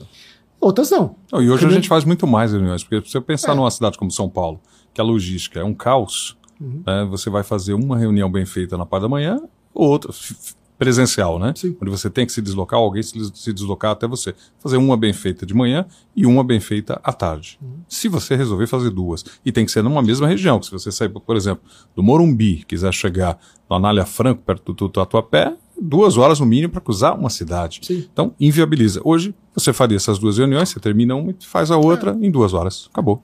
Então, se a reunião for uma reunião de, lá, de, de, de acompanhamento de projeto ou de, de, troca de informações, então ela funciona muito bem no digital. Você é. não precisa. Agora, é claro, se for uma reunião de relacionamento. Se for um podcast, é, podcast, a gente tem que vir. Tem que vir. Turma te conhecer. É, então, e por isso que esse, esse, esse, esse é o. É, a, a, é um mix, né? É um novo mix. mix. Esse, por isso que o, o mundo será híbrido. Não vai ser nem somente digital, nem somente físico. É um mundo híbrido, onde você vai poder interagir cada vez mais. E é o teu negócio. Aí eu pergunto só uma pergunta: por que estão fazendo 6G? Porque essa questão do mundo híbrido, ela impõe certas coisas. Um dia eu estava falando com o Spaca também, Sim. sobre equipamentos de IoT que já permite você emular cheiro. Né? Uau, todo mundo brinca com isso, eu brinquei isso é. anos. Ah, se televisão tivesse cheiro. cheiro. Exatamente. Vai ter. Vai ter, vai ter. que legal. Então, as novas tecnologias que a gente está começando a desenvolver agora, com os laboratórios de 6G que já estão aí na Finlândia, na China acontecendo, né? Ele está visando isso, que os, a, a, a, os, os, os, como é que chama? Emuladores os, de cheiro? É, o, como é que é? Os, Sensores. Não, é o, como é que é? Os, o, nossa, do ser humano, que é a... Olfato. É isso, olfato, audição, tá, porque hoje nós tratamos sempre de audição e visão. É, né? é audiovisual como, só. Audiovisual. Visão como é... você trata olfato, tato, né? E, e, e, e, nossa, faltou o quinto. É. Paladar. Paladar. Isso. Como é que você trata isso? Né? Rapaz, é tecnologia que não existe é. ainda. Quer dizer, está em processo. Está em processo. Está em processo. Então hoje Legal. o odor já você já consegue. O aroma você já. já, já o aroma é já é uma coisa conhecida disso, uma indústria pesada, química de aromas, né? Mas você trazer isso para ambientes, para você fazer aquela imersão dentro do ambiente. Imagino né? que tem que ter uma interface. Sim. Através dessa interface. Só que, mas só que a interface não pode ser uma interface que, digamos que torne artificial a, a experiência. Exato. Né? Então, são coisas que já estão sendo pensadas. Né? Assim, para você realmente estar tá imerso numa realidade virtual, né? onde você vai. Tanto que a indústria de turismo está pensando muito em algumas coisas desse tipo. Sabe assim? Pessoa que, sabe, tem. Taste being somewhere, né? É, Prove estar em algum lugar. Gostaria de subir o Everest. Legal. Só que não tem saúde para subir no Everest. É sabe? Não tem, não tem capacidade de subir no Everest. Mas, mas eu posso prover a experiência de subir no Everest para ele de uma forma efetivamente enorme. Olha, nós tivemos no Hospitalar, que é outra feira nossa também, né? Depois eu vou cobrar lá o royalty da turma lá que fazendo propaganda da todas as Pode cobrar que eles vão gostar, viu? Me passa o link para eles verem depois. É, a gente tem uma, uma área dentro da hospitalar de treinamento para uso de, to, de, de tomógrafos. Né? Tomógrafo, quem sabe, é um equipamento muito caro. Né? Grande, caro. Grande, né? caro, tal, tal, tal. Como que você treina especialista, digamos assim, você, e, e, e, normalmente, e leva um tempo para ser instalado também. Então você pode, através de realidade virtual, você pode criar é, questões, digamos assim, o treinamento para o tomógrafo. Só que o tomógrafo é uma questão que não é só você é, digitar alguma coisa ou você interagir com a máquina, você tem que usar também os seus sentidos, você tem que ouvir, né? Você tem que é, você tem que os seus sentidos têm que estar é, atentos. A perceptividade tem que estar 101%. Exatamente, do, do, do, do cara que vai, vai operar a máquina. Né? Então, é, são elementos que você traz de uma realidade virtual, você traz. Então, dentro da hospitalar, a gente teve um espaço lá dentro, né? É, onde a gente fazia esse tipo de simulação. A máquina não estava lá e você treinava os caras. Né? Sem a máquina presente, ou a seja, a, máquina. realidade aumentada, É, realidade né? aumentada. Você, você faz a máquina estar ali, um holograma, para quem está com Isso. um equipamento. Exatamente. Menino, que maravilha. E, e aí foi uma área fechada, porque justamente aí você controlava todo o ambiente, tudo que estava em volta dele, porque como se tivesse uma sala realmente que tivesse aqueles bips lá do, do, do- do- da, tomografia, que, que você tivesse. Simulação perfeita, né? perfeita. Tipo, é- Essas novidades da infraestrutura, que a infra, nova infraestrutura permite, devem escalar para algo que a gente não imagina, né? Pois é, por isso que você quer ver cada vez mais empresas de tecnologia é, entrando nos diversos segmentos, né? Então, é, hoje em dia, quando você começa a, é, digamos, bate- bate-papo com algumas empresas de tecnologia, é, por exemplo, alguém sabe que a IBM tem Só laboratório? aproximar aqui para você ficar mais à É. vontade. A IBM tem laboratório de 5G? A IBM. Ela tem laboratório de de 5G, desenvolvimento de 5G em Sorocaba. Por quê? Porque Por quê? efetivamente. é, boa pergunta, né? Porque efetivamente a IBM, as a service, ela vai fazer serviço, prestação de serviços para redes de 5G, para soluções de 5G, não redes de 5G, soluções As grandes empresas, estamos falando de uma IBM, de 5G. É, que muita gente achou que ia morrer morrer, né? quando vieram os primeiros computadores É, da Apple é. e da Microsoft. Isso, isso. A IBM sobrevive. E hoje, as a service. É isso aí. Então, a Big Blue as a service. Né? Então, é, é- essas, essas, essas mudanças de empresas, de reorientações, a gente está vendo muito acontecer. E aí você vê, claro, especializações. Tá, esse eu vou trabalhar Fantástico. mais na área de telemedicina. Aqui eu vou trabalhar mais na área de, de, de logística embarcada. Ah, esse aqui eu vou trabalhar mais no segmento de agro. Você vê essas especializações. Mas você vê muitos, muitas empresas grandes, né? Começando a fazer um outro tipo de segmentação, menos tecnológica e mais por nicho de aplicação, né? E que estão realmente desenvolvendo soluções, comprando empresas, trabalhando. é, tra- trabalhando. É aquele exemplo que eu dei, quem comprou foi a TOTUS. né? Uhum. A TOTUS é uma empresa dessas. Ela está se estruturando para atender vários mercados. A TOTUS é conhecida como ERP, Exato. mas hoje ela tem muito mais que isso. E a né? grande maioria, a- na virada, acho que do milênio, muita gente precisou implementar ERPs, Uhum. senão não ia ter como administrar, interligar. Como é que eu faço in- interligação do meu faturamento com a minha fábrica, com a produção? ERP. Uhum. A TOTS foi uma delas. TOTS, HP, enfim, Isso, várias outras. isso. Mas hoje a TOTS já está olhando outras coisas, né? Então é tudo com realidade, é, inteligência artificial, realidade aumentada, tá começando a olhar essas coisas, né? Porque percebe que a IoT percebe que essas coisas são as coisas que efetivamente no futuro vão gerar outras oportunidades de negócio. Você vê uma coisa interessante, a realidade au- aumentada su- surge como um game, a, ou falando de 2015 e 16, vai para quase 10 anos. Vai, vamos arredondar ainda, é só para facilitar. Surge como um game que as crianças na rua iam descobrir os personagens. Ah, tá o personagem aqui, é o celular, os antigos celulares, agora é, ainda existe esse game.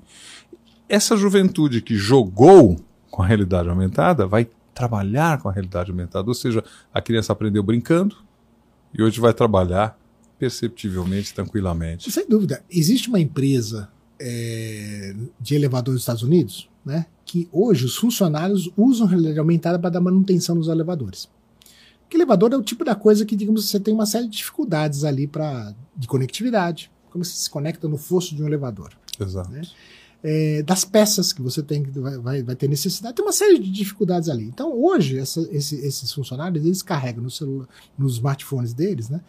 É, câmaras de interação de realidade aumentada, onde eles vão passando no- nos equipamentos, eles vão fazendo uma espécie de triagem e verificando o equipamento, é, ele, ele, ele vai armazenando as informações, aí ele faz a interação quando for necessário lá com a, com a casa matriz, e ele, e, e através de uma logística distribuída, como eu falei, dos CDs menores e tudo, não sei o que, ele já recebe a peça enquanto ele vai almoçar, por exemplo né, para fazer uma, eventualmente uma troca, alguma coisa assim.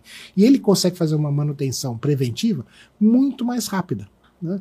Então, hoje, é, digo assim, é como se o cara estivesse no joguinho. Ele está lá, num, em vez de estar num, num Battlefield, né, ele está no elevador, no espaço elevador, e, e como se tivessem uns monstrinhos lá da. da tivessem causando é, efeitos negativos dentro do elevador, né? Então ele vai estar matando os monstrinhos lá do. do, do, do, do e é uma, totalmente Exato. gamificado também. Totalmente, E- ele e o- vai testando. Gamificado, o que significa gamificado? Só para não é Sim. G o jogo. É você vai testando coisas. Então você. é, essa arma não funcionou, vou usar outra arma. Então ele, ele gamifica isso e vai testando coisas lá dentro. Né? E, e, claro, testar no mundo virtual é muito mais seguro, porque você não causa efeitos no mundo físico. Né? Exato. E a gente até brincou agora há pouco né, de Star Trek, falando de Star Trek, é o tricorder. A realidade aumentada nada mais é do que aquele scanner que o pessoal usava, o tricorder. Você está vendo em realidade aumentada coisas que estão mal iluminadas, é, você não sabe como é que está a instalação ali atrás, mas ali aparece. E a conectividade 5G, 6G, vai permitir que isso seja feito com mais rapidez, com mais eficácia e com menos riscos. Não, a gente briga do tricorder, mas a gente hoje já tem maletas médicas de uso remoto, né?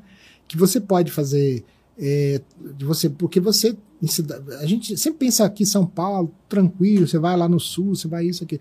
Mas quando você está no interior do Brasil, né? É outro é, Brasil. É outro Brasil, né? Eu sempre falo, eu tenho até um artigo São chamado Os Dois Brasis, né? né? Assim, realmente, existe 50% da população brasileira é, que está em cidades com menos de 300 mil habitantes, né? E muito dispersas em todo o Brasil. Né? É, a realidade é totalmente diferente. Você Total. não tem médico especialista ali dentro. O que, acontece? Então, com essas maletinhas, você vai para um, aquele cara, sei lá, às vezes é um técnico enfermagem, ou um enfermeiro, ou às vezes até um médico, não aquele médico clínico geral, né, que está na uhum. universidade interior, né? Com aquela, aquela, aquelas, essas, essas, essas maletas, que ainda não é o tricodezinho pequeno, né? Mas você pode fazer uma série de exames, jogar na nuvem, fazer teleconsulta, né, com especialistas em, em, em, grandes, em, grandes, espaços. Você pode consultar por realidade artificial, alguns fazem alguns testes e tudo. Tudo isso dentro de uma maletinha. É o nosso tricorder de hoje é. em dia. Um dia a maletinha não vai ser mais uma maletinha, ela vai ser um tricorder, ela vai ser um menorzinho, vai ser tudo um smartphone.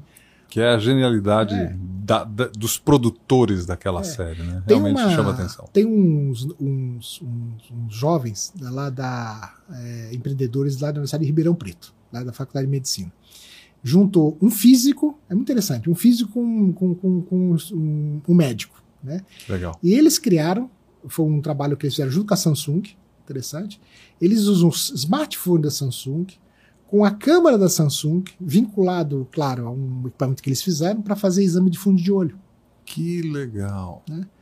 Totalmente conectado, porque você já conecta com. Um oftalmologista em algum lugar. em algum canto, né? Tal, na nuvem, que seja, tal, não sei o quê. E isso eles estão fazendo exa exames na área rural lá da. da Popularizou. Da Você não precisa tirar o sujeito mais é, do ambiente de trabalho dele. É, exatamente. E cuida da visão das pessoas, e, saúde. E um investimento baixíssimo. Imagina, Nossa. é um celular, um celular é. normal, né? Um smartphone não, não precisa ser ah, o XPTO da vida, né? Não, é que ele tem uma boa câmera, né? Ele tem o equipamentozinho dele que ele acopla e já consegue fazer exame de fundo de olho. Aí identifica. E a gente sabe que catarata é um problema sério na zona rural brasileira. Né? E você consegue alavancar esse tipo de coisa. As pessoas nem sabem o que é até ficarem quase sem visão, né? Infelizmente. Então, olha o impacto na sociedade.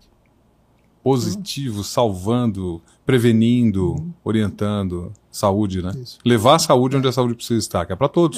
É, Isso é mais uma startup, os caras não pretendem, acho que eles não pretendem crescer muito, todos que eles querem ficar ali também na região. Até alguém olhar essa ideia e falar assim, vamos multiplicar. É. Retorno aos eventos vai acontecer então, irmão. Vai, vai. A gente vai. vai tá vamos poder visitar uma feira. Ah, sim, assim. Bom, semana que vem eu tô indo para Bahia porque a gente vai ter o nosso primeiro, primeiro evento físico é, de retorno. Vai ter champanhe lá. Vai, vai ter, vai ter. É o encontro anual do Mercado Livre de Energia. Né? Uma área, é, uma, é um evento que a gente faz para a área de, dos comercializadores de energia elétrica no Brasil. É, o Brasil está realmente no momento. É, nós acabamos de fazer a semana passada, ainda no formato digital, o Brasil Wind Power, que é para focar em energia eólica. É, aliás, é outro segmento. Também que, Fala os highlights aí é, desse momento. Então, hoje o, Bra o, Brasil tem um potencial de energia eólica gigantesco, né? E hoje o que a gente tem de tecnologia eólica, a gente trabalha no onshore, que a gente chama. Né? Uhum. Ou seja, a, aquelas turbinas que você vê, aqueles é, equipamentos, eles estão na Terra. Estão né? ligados a um ponto é. na Terra. É, só que a, a, capacidade do offshore brasileiro né, ela é gigantesca. Inclusive, eu conversei com, com, com, o ministro Fábio Faria sobre isso, porque o estado de origem dele, o Rio Grande do Norte, é um dos maiores potencial do Brasil. É basicamente, Ceará, Rio Grande do Norte, tem um potencial gigantesco. Até a, a costa que vai do norte da Bahia até o, até o, até o Maranhão, tem um potencial de 70 gigawatts. Né? Uau! Né? É um negócio gigantesco. É vento que não acaba mais. Você tem ideia, o porto de Pecém, ele já está hoje, o porto de Pecém lá no Ceará, ele tem hoje um projeto de, em parceria com o Porto de Rotterdam, lá na Holanda, Holanda. É, onde a ideia é você instalar uma, uma, uma usina eólica offshore para fazer a alimentação de uma segunda usina para a produção de hidrogênio. Que, que é outro, que, é, que é, um, é, um, é, o, é o combustível do futuro. Hidrogênio é, é o combustível é. do futuro. E aí, a partir do porto, já seria exportado hidrogênio para a Europa.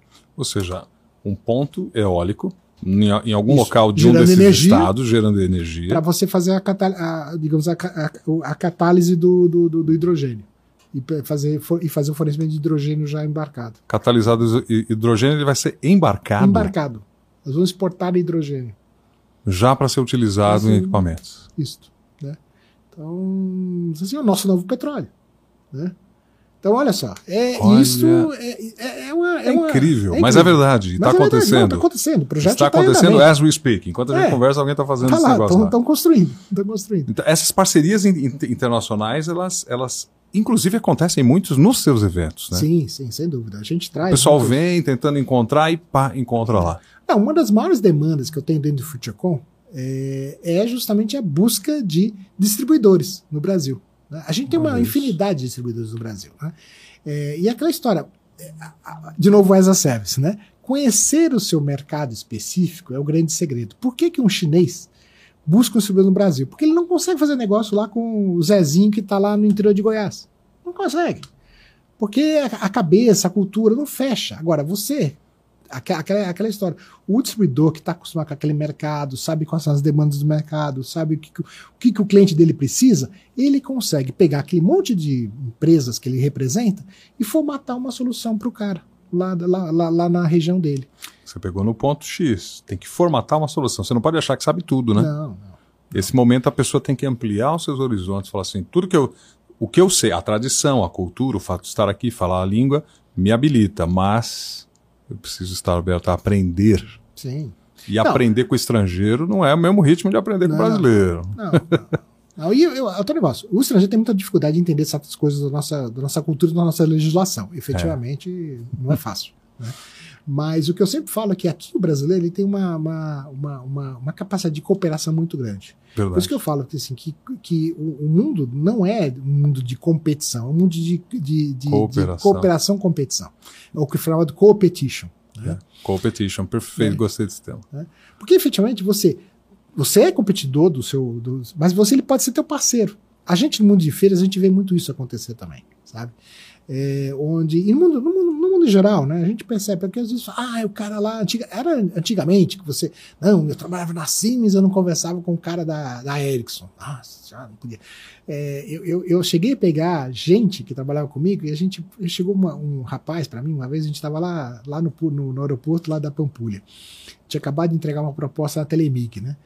E a gente chegou no aeroporto, o aeroporto fechou e a gente ficou tomando chopp lá com a turma da Ericsson, né?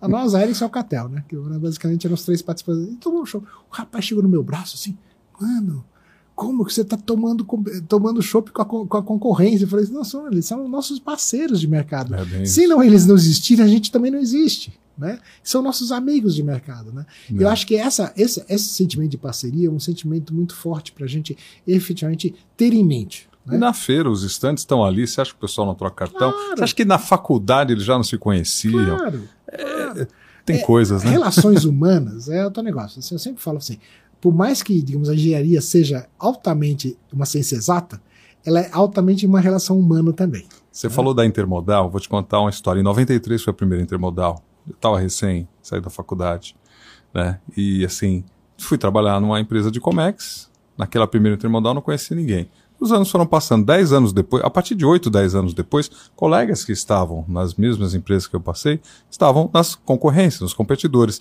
Eu dedico hoje boa parte, e olha que eu não sou mais do Comex, eu visito a Intermodal para ver os amigos. Uhum. Então eu passo no corredor, cumprimento um, cumprimento, oh, onde é que você está? Nossa, você eu mudei o meu paradigma, né? Agora eu estou na área de comunicação já há bastante tempo. Então, mas eu encontro ainda com as pessoas. Você está apresentando? Ah, eu vi o seu podcast, eu vi o seu programa, não sei o que lá. Gente, eu não deixo de ter amizades. E mesmo naquela época, eu, só, eu passei pela mesma coisa. Estava num armador, né? Num, numa empresa de, de logística internacional. Você vai falar com o cara do concorrente, né? E a, a maior inovação de, da, do ano de inauguração da Intermodal foi a Hamburg Sud fazer um stand parecendo um barco, uhum. né? Com, inclusive com deck, tal, deck. underdeck e tal. E foi a maior inovação. Hoje eu fico imaginando as inovações das feiras, deve ser uma coisa. Por exemplo, essa que eu fui lá em 2018, onde você tinha aquela praça central. O que vem de inovação para as feiras aí, irmão? Então, essa interação do híbrido, ela é uma coisa que a gente pode efetivamente esperar. Então, e, e o híbrido ele, tá, ele traz uma série de possibilidades. Você pode ter um stand físico virtual. Né? O que, que é isso? Você, você pode ter é, uma, uma grande, uma, um grande painel de LED, onde o cara que vai estar tá fazendo a apresentação não esteja lá, ele esteja no painel. Está interagindo com você via painel. Ou você pode ter reuniões também. É, isso é uma coisa que a gente está fazendo com. A gente está em negociação com, uma, com o consulado. É, onde você tem uma apresentação física, né, um palco, um mini palco, numa sala, né, é, onde essa apresentação pode ser pessoal ou transmitida, né? E aí depois você tem mesas de interação, que pode ser também física ou não, né? Onde as pessoas da feira venham para as mesas e tem interação com pessoas que estejam no, no, na, naquele outro país, né? Como falei, transporte, o custo de uma, de, um, de uma feira é, para uma, uma, um país pequeno, no caso, digamos assim, uma Letônia, uma Lituânia, é, é, é alto. É alto. Né? É, e, você, e eles têm muita tecnologia em cyber, em IoT, uma série de coisas, de, cyber, de, de blockchain, que são extremamente interessantes para o Brasil. Eles têm, interesse também de conversar com a gente. Tá? Então você pode fazer esse tipo de interação. Outra coisa que a gente tem também é que a gente tem visto. É, é claro que aí, digamos, o, o, o, o, o limite é, é, infinito, né? Vamos chamar assim. É, de algumas interações que você pode fazer é, em 3D, né? Com, com, com holograma. Tem uma série de coisas que você consegue já pensar, né? É, de como fazer, trazer essa, essa, essa questão da tecnologia.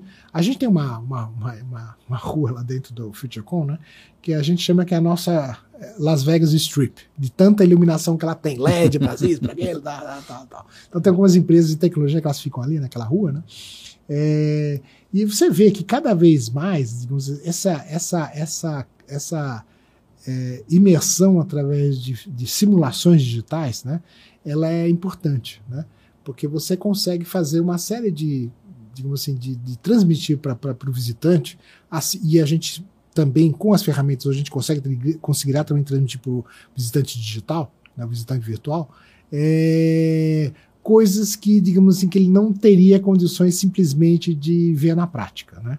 E que então você tem, pode ter um lançamento, isso a gente estava conversando com uma, uma indústria automobilística, né? lançamento de um novo carro de forma totalmente virtual, né? dentro Uau. de uma feira desse tipo. Né? Já pensou? É, e aí você começa, e aí você começa, começa a fazer uma série de coisas que a gente pode fazer e tudo. Na nossa, na nossa feira de construção, a Concrete Show, é, você pode, através BIM, é uma tecnologia nova, né? o Building Information Model, né? Inclusive também, quem quiser se formar em BIM, o, a, a BDI, a, a, Agência Brasileira de Desenvolvimento Industrial, ela tem curso para isso tal. Ele estava gratuito, não sei se continua gratuito ainda, tá? Mas o. Então são engenheiros porque, que vão fazer projetos em BIM. Né? Então, o BIM ele começa a trabalhar é, projetos em, com, usando gêmeos digitais. Né? Ou seja, você simula uma, uma, uma peça né? E você vai alocando e vai montando toda uma, toda uma estrutura. Então você consegue construir uma ponte, você consegue fazer uma, uma, um, um prédio, tudo nesse, nesse tipo de formato, e com isso você consegue fazer toda a parte de materiais, tudo, toda a parte de identificação de, digamos, aquela, aquele negócio de residência dos materiais que a gente estuda na faculdade, né?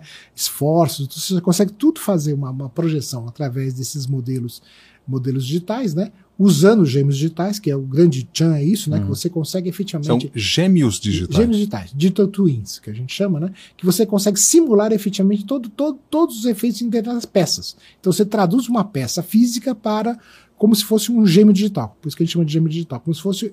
Você traduz aquela peça que existe na prática, um vergalhão da Gerdau, por exemplo. Você traz o vergalhão, o vergalhão da, da Gerdau para dentro do mundo digital com todas as suas características. características né? Coloca lá todos os, uh, todos os índices da Resmart e, Isso, e aplica. E aplica. E aí você vai construindo o seu prédio, vai se construindo a sua obra.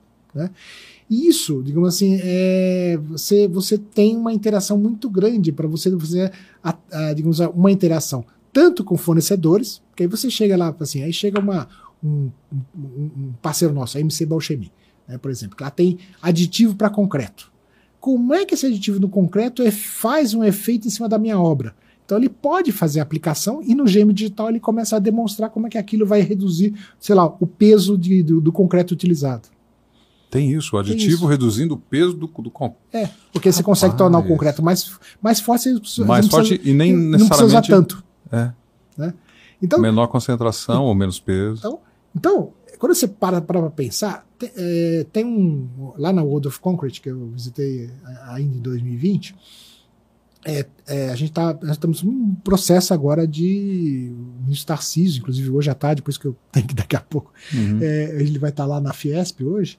É, ele está com um, proje um, projeto muito grande de ferrovias, mas também de portos. Né? Então, hoje, e, e, os portos brasileiros, a água, a água brasileira, principalmente lá pro, mais para o Nordeste, é muito salina. Sim. E você tem que fazer proteções específicas no concreto. Né? Então, hoje você tem não aditivos... Corrói, dá um alto corrói, índice de corrosão. Corrosão no concreto, né? É. E, então, hoje você tem concreto tratado com esses aditivos, né?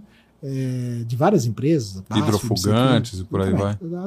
E você consegue fazer simulação através desses modelos de gêmeos digitais. Que maravilha. E quem dá o curso é a BDI, quem oferece. A BDI. A BDI faz Precisa um... ver se está ainda é, é, gratuito, tá gratuito, ou não.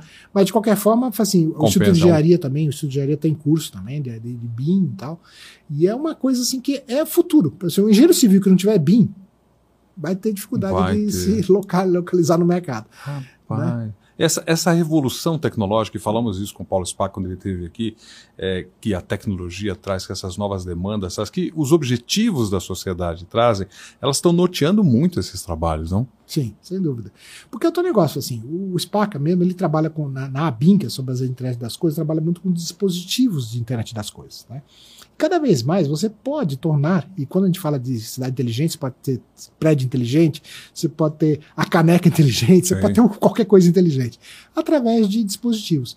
A gente tem um trabalho muito conjunto com, com lá na Poli, com a Associação dos Ex-Alunos da Poli, com uma unidade dentro da Poli, do Laboratório de Sistemas Digitais, né, Sistemas Integrados, LSI, que é do professor Marcelo Zufo. E ele tem um projeto que é chamado Caninos Loucos Carinos loucos porque vem de um, de um, pesquisador americano, né? O John Maddock, né? Daí né? que é o inventor do Linux, né? Federal do Linux, né? E o Carinos Loucos hoje, por exemplo, ele, ele, ele tem um projeto que ele está fazendo com o Ministério da Educação, né?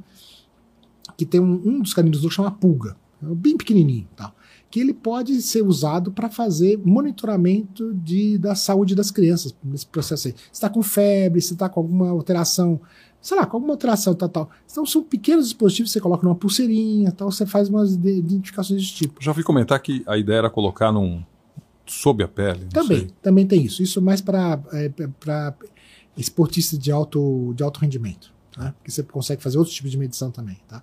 Mas, por exemplo, a pulseirinha, que é uma coisa que a gente, por exemplo, eu falei da, da terceira idade, hum é, localizador é uma coisa padrão, né, que aqui no Brasil a gente está com tem algumas dificuldades aí de. Imagina que tem Alzheimer, esquece Isso, onde, onde esquece está, onde se mora, perde. se perde, as pessoas. Quantas pessoas não se perdem? Não, e, né? e, acontece, viu? Acontece. Eu já presenciei. Né? Então. Então, esse tipo de. E a gente tem, tem um, outro, um, outro, um outro pessoal lá da, do Inatel também, que eles desenvolveram o Abadá eletrônico. Eu acho muito legal essa ideia. Abadá assim, eletrônico. Abadá eletrônico. Porque, na verdade, eles desenvolveram outro negócio, né? Que era uma espécie de pulsorinha para localizar, mas eles desenvolveram o Abadá eletrônico. Quem já foi no carnaval na Bahia, ou lá uhum. na Santa Rita do Sapucaí também, é, sabe que o pessoal sai na rua e tudo. E, tem uma, e eles têm uma área de identificação que as pessoas que pagam podem ficar, que é o tal do Abadá Agora, o abadá eletrônico, que é uma pulseirinha. E aí eu, tava, eu dei até uma ideia para É uma moça e dois, dois rapazes que desenvolveram, né? Fala assim: ó, olha, por que, que você não faz? Porque você tem todos os dados registrados ali. Sim. Se uma pessoa der um crush ali dentro, né? É entre um, né? E as pessoas quiserem trocar as informações, a menina pega o, o crachá, de, o, a, a, pulseirinha dela, que é o abadá eletrônico, junta com a pulseira do outro, troca as informações todas. Já está o WhatsApp conectado, tudo conectado, né? Eu dei ideia para desenvolver. Não sei se isso, isso foi no ano passado. Né, Super ideia. Mas você vê que, digamos, IoT é uma coisa muito presente, muito próxima para a gente trabalhar. E, de novo, como eu citei anteriormente, é uma possibilidade gigante para a indústria brasileira, porque não é um grande investimento em termos de hardware. E também não precisamos ficar reinventando a roda. Né? O, o, o, esses, esses do Carino Loucos, por exemplo, né, que a gente até fez um projeto conjunto aqui, não, não rodou, né, por causa do falecimento do, do, do prefeito também. É, você lembra que as pontes de São Paulo caíram, né? Sim. Os, os viadutos, né? É, Jaguaré, se não me engano. Jaguaré, lá na, lá, lá na saída da, da, da, Fernão, da Fernão Dias também, tudo, né? É, esses, esses dispositivos eles podem ser conectados na ponte né, a um custo Olha baixíssimo. Isso. E eles têm acelerômetro, eles têm uma série de coisas lá dentro que começa a é, é, identificar os movimentos, aqueles micromovimentos da ponte. Né? Para evitar um acidente. Para evitar um acidente. Né? E é um investimento pequeno. Estamos falando. Quando você fala, quanto custa uma ponte? Um Nossa, viaduto? Milhões. Né? Só, só para arrumar é, foram meses e, e, milhões. O custo que a gente identificou, mais ou menos de 20 a 30 mil reais para você botar esse, esse, esses equipamentos por ponte. É você perguntar quanto é o palito de dente é. depois que você está numa churrascaria de 150 Isso. reais. É.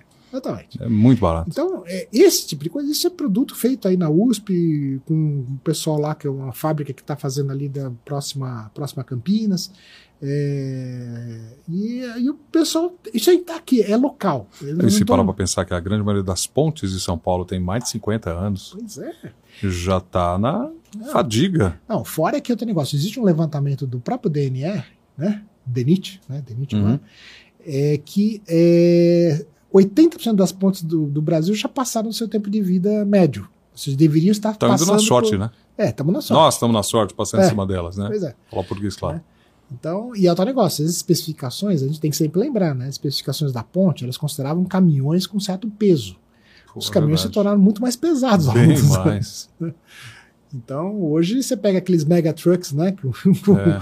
com tremilhões. Lá, é, tremilhões, né? Assim, com 20, 20, 25, 24 eixos, né? Então, você putz, e o cara passando a ponte, a pontezinha que foi planejada para ter caminhão com, passar um com, carro. com oito eixos. É, né? um, um, caminhão no máximo com oito eixos. É. É verdade, são coisas que a gente é. tem que considerar. E não é só passar, porque uma coisa que a cidade tem, a nossa cidade de São Paulo tem, é trânsito. O camarada passar, ok, ele está é. passando. E ficar ali parado lá é. no meio do trânsito, aquele treco pesado, com não sei quantas toneladas esperando o trânsito mover para ele se mover. Que negócio. É. Será que foi projetado para ficar tanto tempo um negócio pesado parado lá? Acho que quem já passou lá por Jardim, né? Com trânsito. Aí é. um lado tá parado, outro lado tá andando, né? Passa aquele caminhãozão do lado que tá andando e você treme parado, você tudo. fica, treme tudo ali em cima. é, é, é, né? é, preocupante. É preocupante. Você tá lá em cima e fala, vai, anda que eu quero ir embora. anda que eu quero ir embora. Né? A pandemia trouxe dezenas, se não centenas de soluções para demandas que ficaram represadas nas casas das pessoas e que não tem, como nós já falamos, não tem como pensar que aquilo vai ficar só no passado. Vamos implementar e vamos utilizar. Agora, como é que o ser humano, eu, a gente chama isso de ser humano médio no, normal, não estou falando de nerds, né, de pessoas que estão envolvidas com tecnologia, onde eu me incluo, é, que gostam, que consomem, nível avançado de consumo de tecnologia. Como é que as pessoas vão alcançar isso, irmão? Porque a grande maioria das pessoas está vivendo as suas vidas, e não estão necessariamente. A, a, talvez a, o ponto mais alto da tecnologia que elas têm na mão é o celular. E a vida evoluindo? Olha, existe uma coisa que o brasileiro tem que é muito positiva, é que ele não tem preconceito quanto à tecnologia. Né? É, isso, quando eu estou falando de brasileiro, estou falando agora do brasileiro o geral. geral. Né? É claro que você pode identificar um ou outro cara que seja anti-tecnologia e tudo, não sei o quê. Mas existem experimentos já realizados no Brasil Veja só, a área de automação bancária no Brasil, ela é gigantesca, ela é, ela é muito mais avançada do que vários países de primeiro mundo, né? muito mais avançada. A, a, implantação do Pix, ela foi de uma velocidade, foi. se você conversa com um estrangeiro, o pessoal não acredita. É. Que, digamos, em tão pouco tempo a população assumiu. O uso do WhatsApp para uso de para transações comerciais, né? ou para pequenos negócios. Tá? Também. Então, WhatsApp é, Business. É, a gente tem uma situação de um projeto que eu acho que é com Raiz Novos no Rio Grande do Norte, é, de implantação de totens para documentos, né? Para você tirar uma certidão de nascimento, uma certidão de casamento, tudo isso, ok? Que o povo abraçou a ideia, né? Eles vão uma praça lá, eles vão lá e fazem, usam os totens para tirar a documentação, tudo, não sei o quê. Aí faz no cartório, é, faz no totem. O povão, sabe? Então, o brasileiro ele tem uma, uma, uma, uma, uma capacidade de adaptação gigantesca. Então, Vai lá fuçar? É. Tanto que existem medições da ONU que, que digamos que eles usam, se não me engano, são oito parâmetros diferentes, né? Que basicamente falam de tecnologia, tecnologia, o hardware, né? O hardware, tecnologia, o hardware, software, tecnologia, a tecnologia em si, a capacidade de você ter acesso a essa tecnologia, é, a habilidade que você tem de usar a tecnologia, seja uma formação, capacitação, tal, tal, tal, e a, digamos assim, a acessibilidade que você teria, tem é, em termos aí sim de rendas, uma série de coisas. O Brasil, tudo que está relativo à capacidade de uso, o Brasil está muito bem na foto. Que legal. Né? Ou seja, se a gente disponibilizar tecnologia, né, é, certamente ela, ela será utilizada. Porque o Brasil tem essa, essa capacidade. A gente teve algumas situações aí, no, a Vivo fez um projeto muito interessante, junto com a Ericsson, lá na Amazônia, uhum. onde ela levou conectividade ainda em 3G para algumas cidades que as pessoas não tinham nem, nem, nenhuma, nenhuma, nenhuma conectividade, nunca tinham tido relação. Aí eles levaram né, é, celulares 3G, isso estou né, falando de 2019, né, é, para cobertura das pequenas cidades no Pará. A quantidade de novos negócios que apareceram a partir dali, de venda de açaí, de venda disso, venda daquilo e tal, o pessoal foi se virando naquele negócio. Teve desenvolvedor de site que apareceu ali dentro. Né? É, então, olha, nesse ponto eu acho que a gente está bem. Né? Não vamos ficar para trás de, de nada. Irmão, você tem uma formação em engenharia, uma pós-graduação em negócios e uma experiência aí é, destacada. Onde, onde você passou, a coisa fluiu.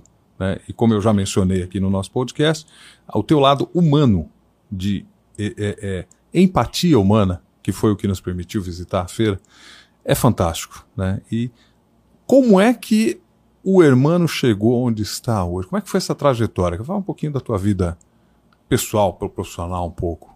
Para o pessoal que está nos ouvindo e assistindo aqui entender, para o seguidor internauta do canal. Olha, é... Eu, eu, comecei como engenheiro, como a gente brinca, né? Começou na... depois eu fui, fui, me tornando um vendedor, né? Então eu comecei como engenheiro. É interessante, né, que quando é, eu, eu, eu, tinha algumas opções quando eu saí da faculdade é, para ser um engenheiro de bancada, mas eu quis sempre ser um engenheiro de aplicação, né? Acho que desde a minha formação, até porque em um certo momento da minha vida eu quis ser astronauta, né? Que legal, eu também. né? É, mas, é, então eu comecei como engenheiro de aplicação, né? Fui nessa. As, as, diversas empresas que você viu, a Equitel, a Sims, a Nokia Sims, são, foi uma atuação durante 29 anos dentro de um, de um grupo que possibilitou, o grupo Sims, que possibilitou várias, várias possibilidades, sem eu sair da mesma empresa, de eu atuar em diversas áreas. Né? Então eu atuei desde, sempre com comunicações, sempre com telecomunicações, mas eu atuava com a parte de telecomunicações embarcadas para na área de, por exemplo, o meu primeiro contato com o grupo o grupo América Móvel, né, o grupo Slim, né, que é dono da, da Claro aqui no Brasil, né, foi para comunicação embarcada na Ferromex lá do México, né.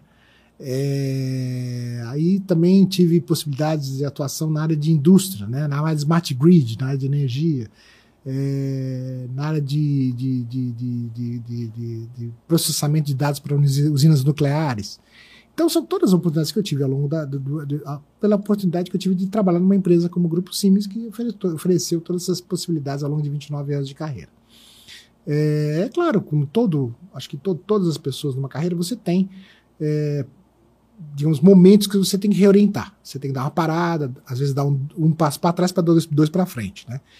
Então você tem que a, a tomar decisão. Quando você olha para agora, né, olhando para o passado, você fala, ah, podia ter feito outra coisa, tal. Mas não, eu acho que a grande, a, acho que as pessoas têm que ter, sempre ter isso em mente, né? Porque a, a, vida ela é, ela é uma, uma, uma sequência de tomadas de decisão. Né? Verdade. Né?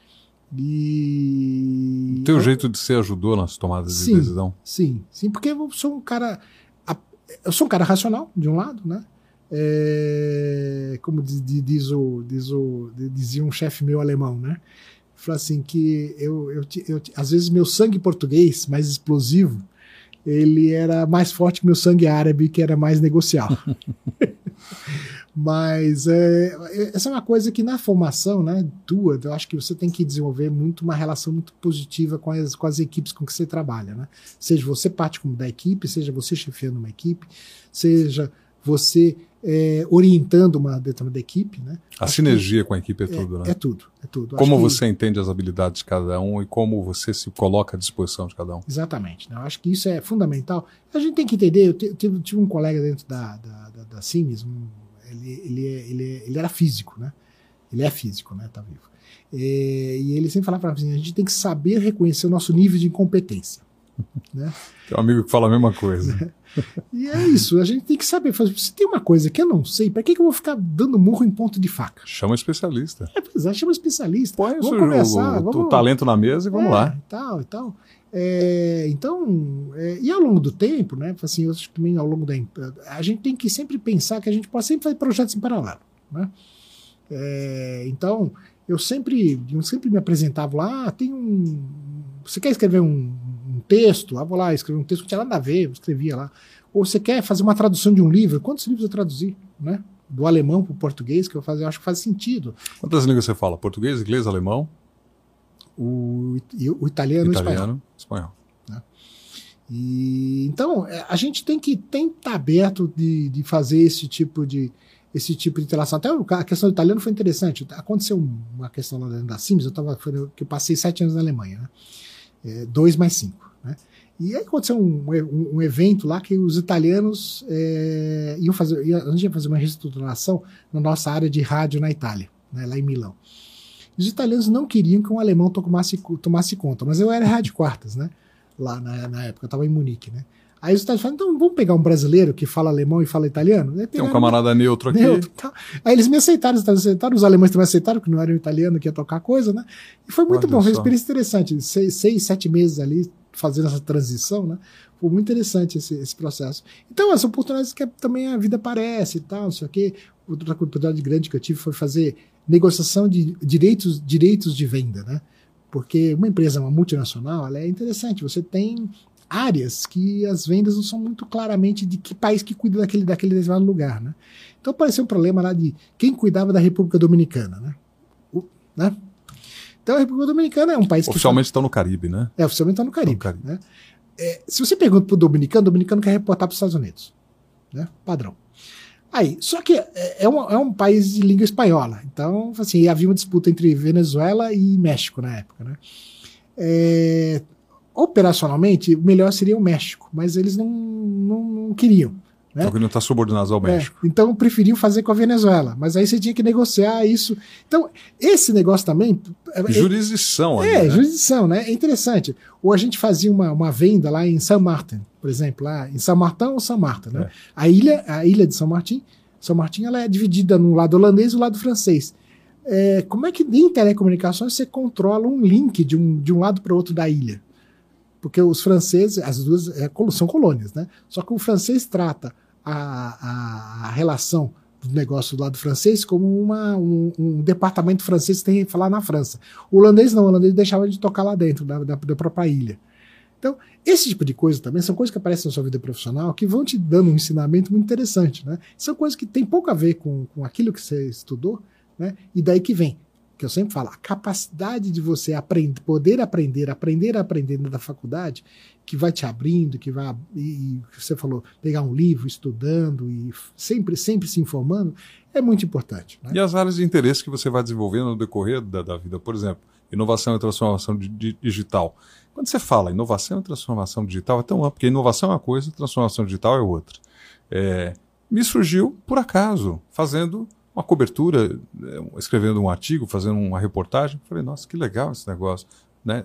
Porque eu sou consumidor, uhum. como eu costumo dizer, em nível avançado de tecnologia. Então aquilo me chamou a atenção, passei a consumir, passei a consumir. Hoje é um, hoje é um tema que para mim não é seria da seis anos atrás. Hoje é o que eu vivo, é o que eu gosto. Uhum. E aquilo que eu mencionei agora há pouco, é algo que você busca com naturalidade, que na, você vê inclusive nos seus horários alternativos, na hora que você devia estar descansando, fazer alguma coisa sua, você vê aquilo e não te pesa, é gostoso, porque Exato. você aprendeu, você descobriu, na verdade, detectou que você gosta daquilo, é. né? É uma área de, de é, gosto. É, muitas pessoal. vezes você fica estendendo o seu horário na, na, na, empresa, né? Aí você vai ver o que você está fazendo, você está fazendo coisas que realmente são de teu interesse. É. Né? É, teu interesse da empresa, sem dúvida, mas, Sim. mas é, elas te dão satisfação. Né? Ontem eu fiquei na empresa até mais tarde, porque a gente está preparando nossa fase de planejamento estratégico, né? E eu fiquei preparando uma, uns slides lá para falar pro pessoal de, de, da base planejamento estratégico, como é que faz uma análise SWOT, como é que faz uma análise PESTEL. Assim, eu, aquilo, eu gosto de fazer isso, né? Uhum. Aí eu falei, pô, eu vou explicar a base pro pessoal na hora de montar, em vez de simplesmente falar, ah, vai ser isso, vamos fazer isso, preencha essa tabela. Não, por que, que a tabela é feita desse jeito? Por que, que quais são os conceitos por trás e tudo? E é outro negócio. Eu gosto de fazer isso, né? Eu gosto mesmo. E eu percebo que esse teu gosto, né, te traz toda uma emoção. Eu queria te perguntar assim, agora aquela pergunta mais pessoal mesmo. Qual é a emoção de você gerir? Porque é, é emocionante você viajar e ver a coisa acontecer desde o projeto, né, do papel na feira e a feira acontecendo, seja online, seja virtual, seja presencial. Como que é a emoção de você ser gestor das principais feiras falando de tecnologia? Olha, é uma emoção grande, porque, como, como nós já conversamos logo no começo, né? Eu fui muito consumidor dessas feiras, né? sempre estive presente, fui, sempre fui um que o pessoal chama rato de feira, né? É, então sempre estive muito presente tudo. E olhar a feira, digamos, hoje conhecendo e reconhecendo os desafios de fazer uma feira, né? É uma coisa assim muito, muito legal, muito legal. É, é muito, e é muito bom, digamos, em, no, no, trabalhar nas feiras, você vai ampliando também a sua, o seu network. Né? Foi assim que nos conhecemos, inclusive. Foi, exatamente. né? Então a feira tem esse outro efeito também. O, o nosso presidente, né, é, aqui no Brasil, Marco, ele sempre fala um negócio que eu acho que é, a feira é uma coisa é, natural do ser humano. Né? Desde, sei lá, da Mesopotâmia, as pessoas se encontravam naquele. Quem visitou a Europa sabe, né? Todo lugar tem um marketplace, um marketplace, alguma coisa assim, uma praça, place de marché, né? Uhum. Que é, o que, que era aquilo? Era onde acontecia a feira. A feira onde que faziam as trocas, onde as pessoas se encontravam, onde as pessoas muitas vezes elas, elas, iam, elas iam fazer um atendimento médico, muitas vezes, né? Porque elas vinham do campo e é lá naquele momento que um, o pessoal chamava de dentista na época, né? O dentista fazia tudo, né? Cuidava do dente, mas cuidar de outras coisas também. Então, a feira é um momento de, de, de, de, onde o ser humano realmente ele mostra que ele, é um, que ele é gregário, ele quer estar junto, ele quer realmente é, trocar ideias, ele quer se dar aquele, aquele, aquele abraço, aquele aperto de mão. É, o pessoal brinca que eu sou meio, meio é, tronco em curva de rio em feira, né? Porque eu vou passando no lugar. Onde passa, você vai parando. Vou parando, né? Então, quando marca uma reunião, tem que considerar um tempo de, de, de, de, de, de trânsito ali nos corredores. Mas é, é, isso mesmo, é uma, é uma relação muito forte que a feira traz, né? E como eu, eu sempre fui uma pessoa muito ligada nesse nesse network, nessa, nessa forma de fazer negócio também, nessa nessa nessa é, nesse troca. Pra você ter ideia, uma vez na Alemanha eu fiz um projeto chamado Amigo. Né? Eu estava explicando, eu fui, eu, foi um projeto de relações humanas dentro para fazer venda de projetos de telecomunicações. Legal. E esse projeto, amigo, porque amigo é uma palavra que vale para o espanhol e vale para o português. Sim. Né? E eu estava explicando como fazer negócios na América Latina, para um, um, alemão. Parece uma coisa óbvia, mas não é. Porque a cultura alemã é totalmente diferente da, da, da, da, nossa São cultura. São muito objetivos, né? Eles falam e de coisas, não estão ligados a pessoas. O projeto Amigo, por que tinha a palavra amigo? Porque, assim, para fazer negócio na América Latina, você precisa ser amigo. Pura verdade. Né? Não precisa ser, você pode ser o melhor técnico do mundo, você pode ser ter a melhor solução do mundo, o melhor produto, aquela super máquina. Se você não tiver um bom relacionamento com a pessoa para quem você quer vender, né? É... A decisão ainda é de um ser humano. É de um ser humano. E aí você precisa ser amigo. Você precisa ter uma relação de boa convivência com a pessoa. E isso eu vou explicar para os alemães. Não adianta vocês fizerem todos os processos. E daí que vem a importância disso pra gente. E é intrigante, porque eles falam, como não, né? Como não? Assim, eu tenho melhor produto, melhor produto, melhor preço, melhor isso, melhor aquilo. A decisão é, é lógica, é, é óbvia. É óbvio, não é. Não, é bem assim. Não é bem assim. né? E isso é engraçado, como é que e, é, outras partes do mundo também isso acontece, na Rússia, é. que eu tive a oportunidade de algumas outras partes do mundo, nos Balcãs também e tal, mas isso aqui na, na, América Latina é muito forte, né?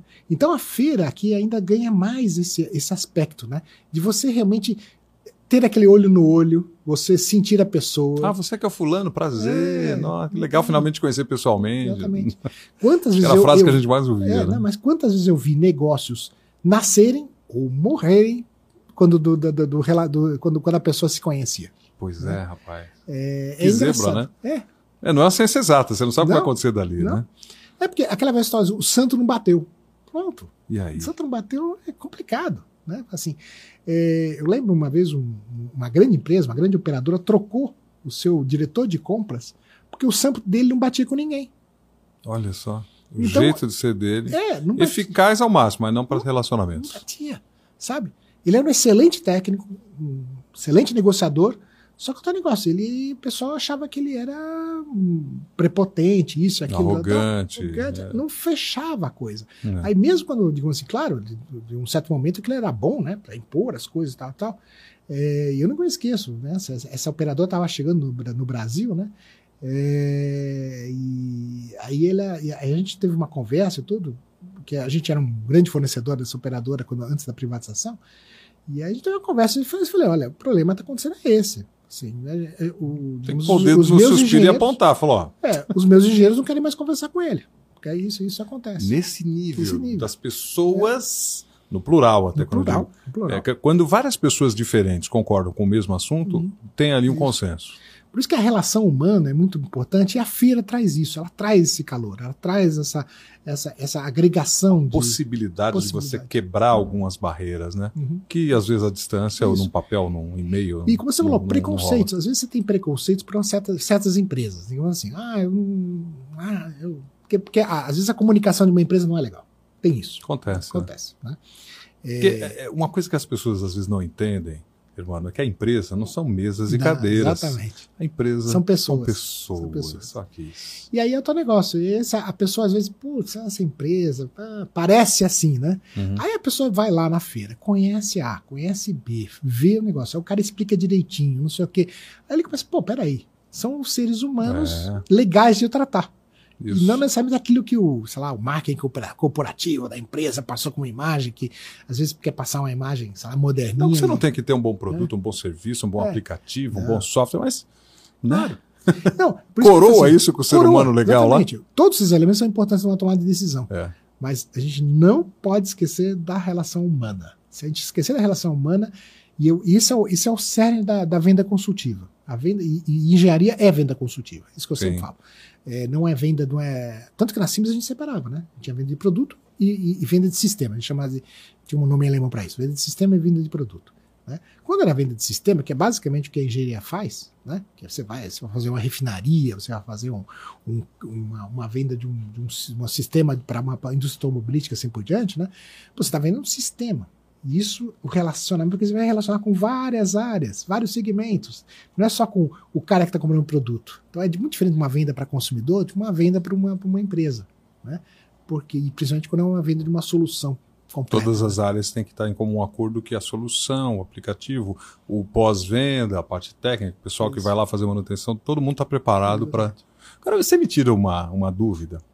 É, no final da década de 2010, existia uma grande empresa de telefonia, por coincidência trabalhou nela, que é a Nokia. É verdade?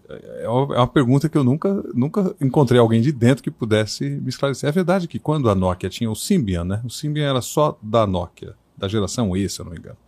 É, oferecer, alguém ofereceu o Android. Eles disseram, não, obrigado, nós temos o Symbian, vai dar certo. O Symbian não deu certo. A Nokia perdeu o mercado por conta disso? Não, é verdade essa... É verdade. Eu estava nessa reunião.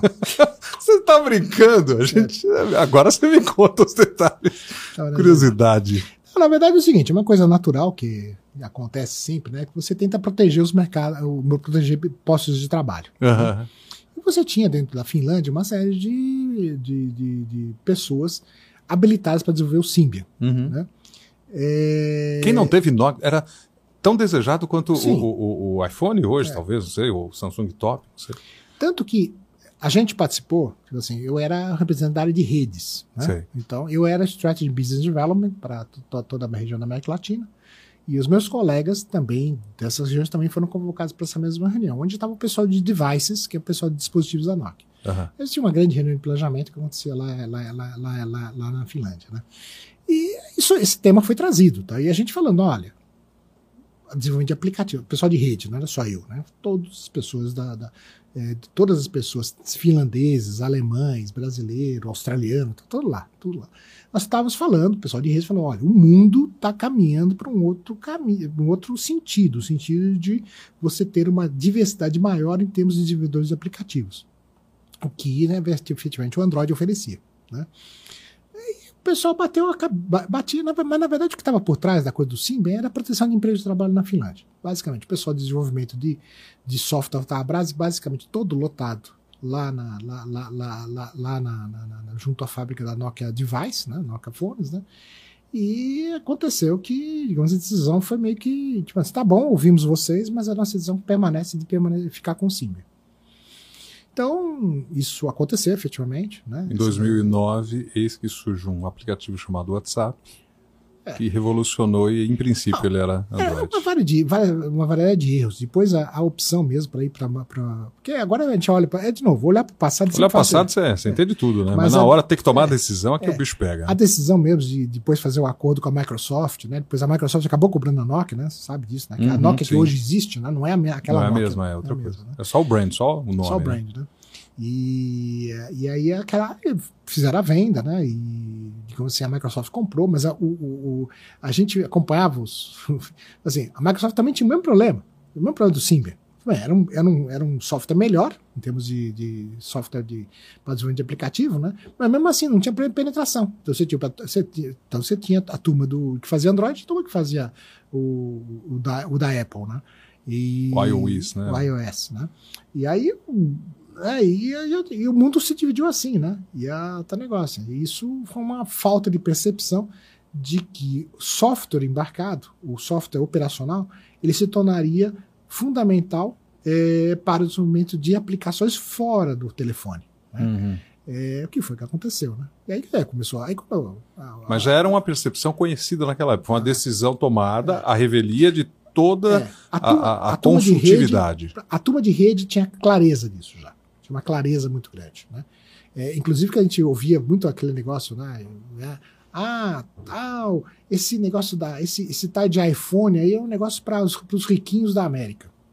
A gente sabia que era algum tempo para baratear, né, para popularizar. Não, né? e depois outra. A interface uma máquina da Apple era, era imbatível. Era. Né? Sempre foi. É, e isso a gente, digamos assim, a gente falava assim, a gente fazia. O Jobs fazia questão disso, né? É. Então, é aquelas coisas, né? Então, você tem alguns erros do processo, mas o, o, o do Simba foi esse mesmo do processo. Né? Que, não foi uma decisão técnica, foi uma decisão, foi decisão política. administrativa política. É. Isso. E eu tô negócio. Eu sempre quis saber a história por dentro. É, Na hora que eu vi é, o teu currículo, eu falei, tem que perguntar isso pro irmão. É, infelizmente, uma, é, uma coisa, é uma coisa que a gente lamenta, né? Porque a Nokia é uma empresa impressionante. Eu Sim, fiquei... para a época dela, eu acho que. Não, eu realmente andei pelos laboratórios da Nokia e tudo, né? É, realmente é uma, é uma empresa eficiente. Aí houve a divisão, a Nokia Phones e a Nokia Networks. Né? Uhum. A Nokia Networks é basicamente a Nokia de hoje, né? É, que na verdade foi, fez a aquisição da Sims Mobile. Né? É, aquisição não, foi o merge. Né? Aí a Sims saiu do merge, posterior, foi quando eu saí também, quando a Nokia a Sims passou a ser Nokia. Aí a Nokia, nessa época a gente também fez a aquisição da, da Motorola, antiga Motorola, Sim. uma parte da Motorola veio para dentro da Nokia. Então, hoje, a Nokia de hoje é um, uma composição do que era a Siemens Telecomunicações, a Motorola Redes, a Motorola Networks, né? a Alcatel, a Lucent e a Nokia Networks. Então, na verdade, isso é o somatório né, de, de, de, da Nokia de hoje. E aquela Nokia Phones, na verdade, ela acabou, efetivamente. A marca foi comprada por uma empresa de Taiwan, né, eles fabricam lá.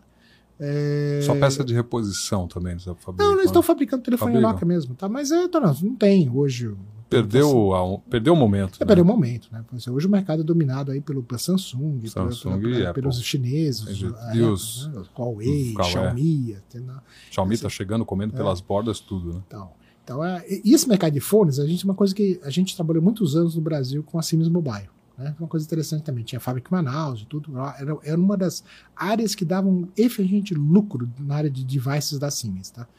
E até de, durante mais de 10 anos, o A2, que é o Sims A2, era um telefone que tinha aqui no Brasil, ele era reconhecido pelo, no mercado como um dos melhores telefones de mercado. Olha só. É, quem empreendeu nesse mercado, né? É, eu tenho uma amiga que foi é, que, que, hoje hoje hoje hoje ela, hoje ela está na área hospitalar, né? Que ela era, ela tocava essa área dentro da Sims. É, era uma área que a cada três meses a gente tinha que coçar a cabeça, porque a cada três meses você podia sair do número 1 um pra, de market share para número 20. Um né? monte de gente chegando. Um monte de gente chegando. Atropelando. A, a tecnologia trocava, é, a, a, não existia formas de você. A barreira de entrada era muito pequena.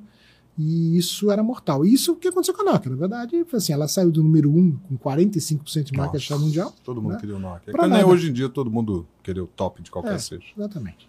E efetivamente, agora, realmente, agora hoje, por exemplo, a Nokia, a Nokia a, o Bell Labs, né, que era a joia da coroa da AT&T e Lucent, né, uhum. hoje faz parte dessa, desse grupo Nokia que a gente conhece como Nokia Bell Labs. Né? Mas não deve voltar com a mesma força que tinha para telefonia. Foco, é, foco, foco em rede. rede né? Foco em rede. Né? Para é. o mundo consumidor, não mais. No mundo é. consumidor.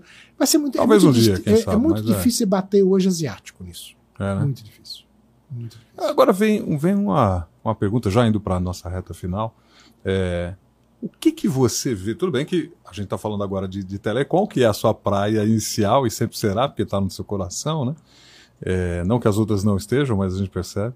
O que, que você vê de grandes inovações na nossa tecnologia para os próximos momentos? Não vou nem dizer anos, porque a gente fala anos de repente acontece seis meses, mas para os próximos momentos, o que teremos, mano? Olha. Porque você tá, tem acesso à informação privilegiada. A, gente vai estar cada vez mais no mundo conectado. Né? A gente vai estar a nossa casa conectada, a nossa cidade conectada, a gente mesmo mais conectado. Isso, tá, dependendo do nível que você, digamos assim, hoje a gente já percebe algumas coisas que a gente não gosta, a gente percebe, né? Assim, a gente, se o celular escuta aqui eu falando de cimento com você, amanhã já estou recebendo proposta de cimento ali. Impressionante, é isso mesmo. Então, tem algumas coisas que a gente não gosta, que é essa, essa, essa intromissão do, do, do, do digital na nossa vida particular, né? É, acho que tem vários elementos que a gente tem a melhorar nesse processo aí. É, eu sei, inclusive, de ações, tanto de governo quanto de, de, de, de, associações trabalhando nesse ponto, né? Mas eu acho que essa vida conectada é uma coisa que veio para ficar e cada vez mais estaremos conectados. Né? É, outro ponto que eu acho fundamental que é o, o uso da tecnologia de forma mais ampliada para todas para todos os segmentos, né? A gente percebe que existem segmentos mais maduros para o uso da tecnologia e outros menos maduros. É, mas como eu te dei o exemplo aqui da, da área de construção civil. A área de construção civil é uma área que ainda tem muito a evoluir, né? mas que a gente vê que vai evoluir efetivamente com mais tecnologia embarcada. Então hoje a gente vê é, as tecnologias de materiais, um tema que eu até abordei com o ministro Marcos Pontes no nosso papo. Tecnologia de materiais é uma coisa que o Brasil tem muito a evoluir. É, estamos evoluindo, mas é uma área que tem uma, uma, demanda muito grande de especialização. A gente tem pouca especialização no Brasil. Né? É uma coisa onde os europeus são muito fortes, né, principalmente. Né? É, então, com a evolução da tecnologia de materiais, junto com as tecnologias embarcadas, né, que são essas tecnologias todas que a gente está falando de IoT, realidade virtual, inteligência artificial, a gente percebe que existe um mundo muito interessante para toda a área de infraestrutura. Né? E aí a gente vê áreas de investimento que são possíveis de serem olhadas no Brasil com uma clareza muito grande. A gente está vendo investimentos na área de ferrovias, portos, como eu falei, estradas, é, toda a nossa, a, a, nossa infraestrutura brasileira, aquele famoso custo Brasil que a gente tem, ele tem que ser, é, é, digamos assim, combatido. É, tem lá a parte fiscal, impostos, sem dúvida que tem que ser combatido por aí também, mas tendo uma parte de, de, de digamos assim, de, de burocracia que a, a, tecnologia permite resolver. Por exemplo, o, o, o Ministério da Infraestrutura implantou um processo, já está em implantação, do documento único de carga. Né? Então, toda vez que você muda de uma. Hoje em dia, se você, digamos assim, você sai lá de uma, uma saca de soja, lá, da, da lá, do, lá do interior do Mato Grosso, para chegar até o, o, sei lá, o porto, qual seja, porto de Vitória, por exemplo, né? É, ele vai trocar talvez de cinco ou seis vezes de, de, de, de, de transportador. A cada transportador você precisa trocar a documentação, você tem toda uma. Nova nota fiscal. Nota, fiscal, tal. Com um documento único de carga, que pode ser feito através de um smartphone, né? que já, já existe isso aí, você torna esse processo muito mais fácil e reduz o custo de operação. É... A Europa recebe café, assim, café brasileiro. Sim. Desde a década de 90, é. com algo, é, eles chamam de carnetir. É um documento único de carga nosso. Pois é. O, esse papo que eu estava tendo lá com, com, com, o pessoal lá da, da, da, da, da Câmara Árabe é que a gente tem um processo, eles compram, eles compram carne de frango halal, né? Para uso para os muçulmanos né? E você tem uma certificação. Você pode fazer certificação por blockchain. Então é. hoje já tem todo um processo para você fazer isso por blockchain. Né? Só que você precisa.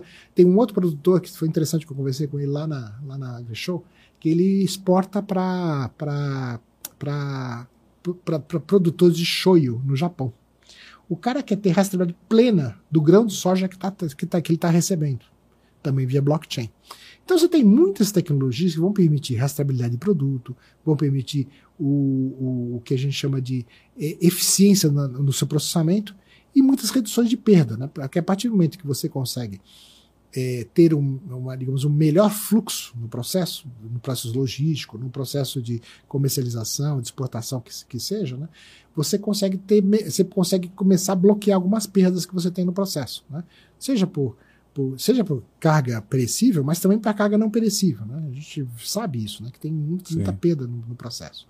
E, é. um, e é um mercado sensacional, principalmente de alimentação. Sim. Quero aproveitar para mandar três abraços para o pessoal da Câmara Árabe.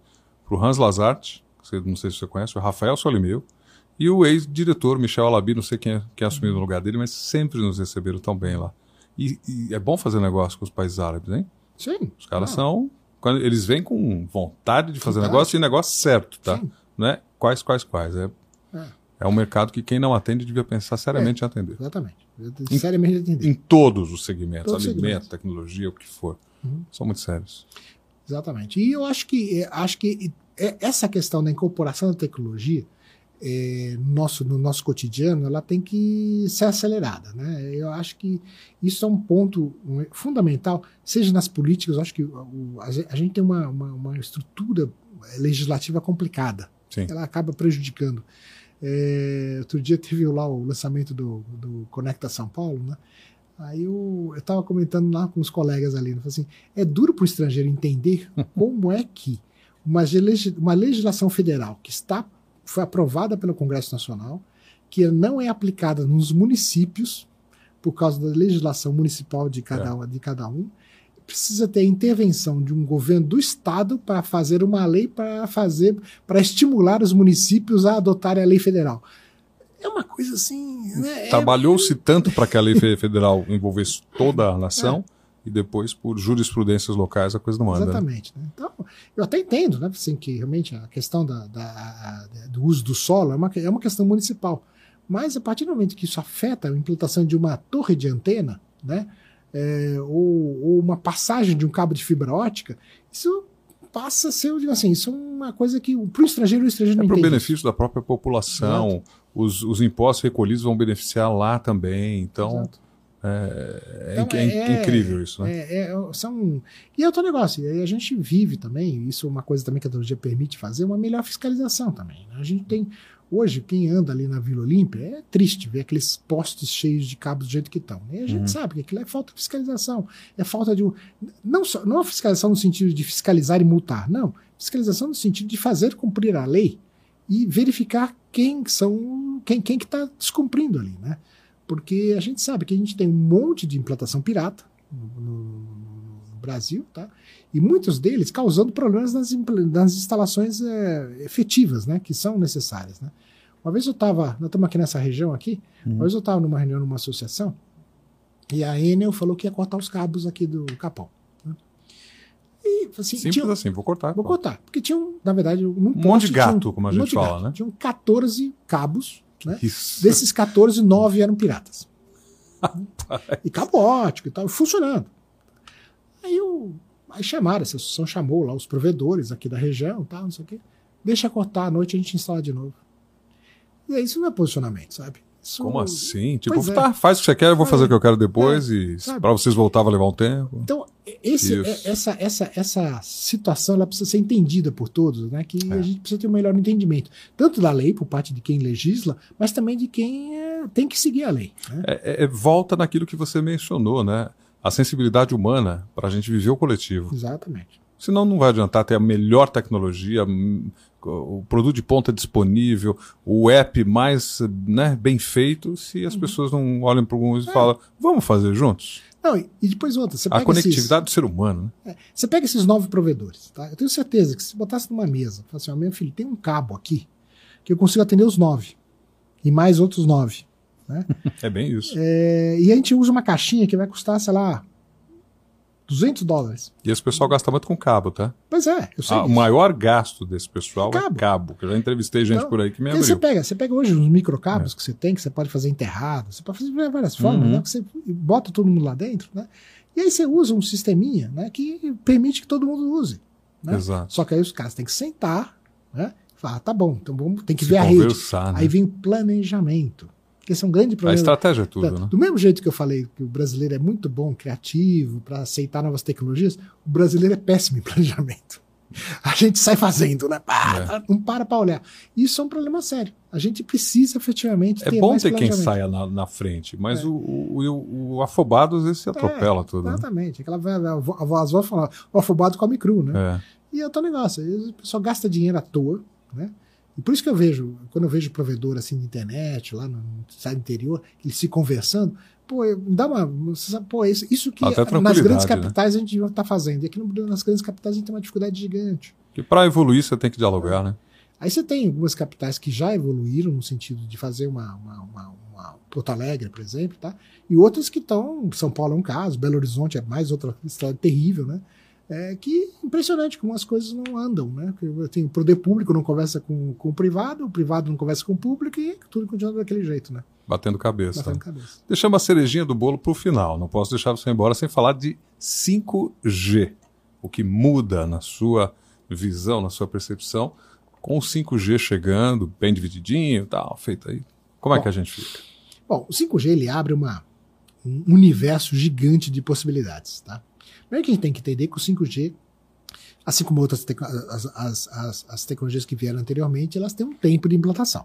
Né? Então não é que a gente estala o dedo e já vai estar funcionando. Não, tem um processo de implantação e a gente espera que nas grandes cidades a gente já comece a ter o 5G eh, a partir do, do, do, digamos assim, do primeiro semestre do ano que vem. Né?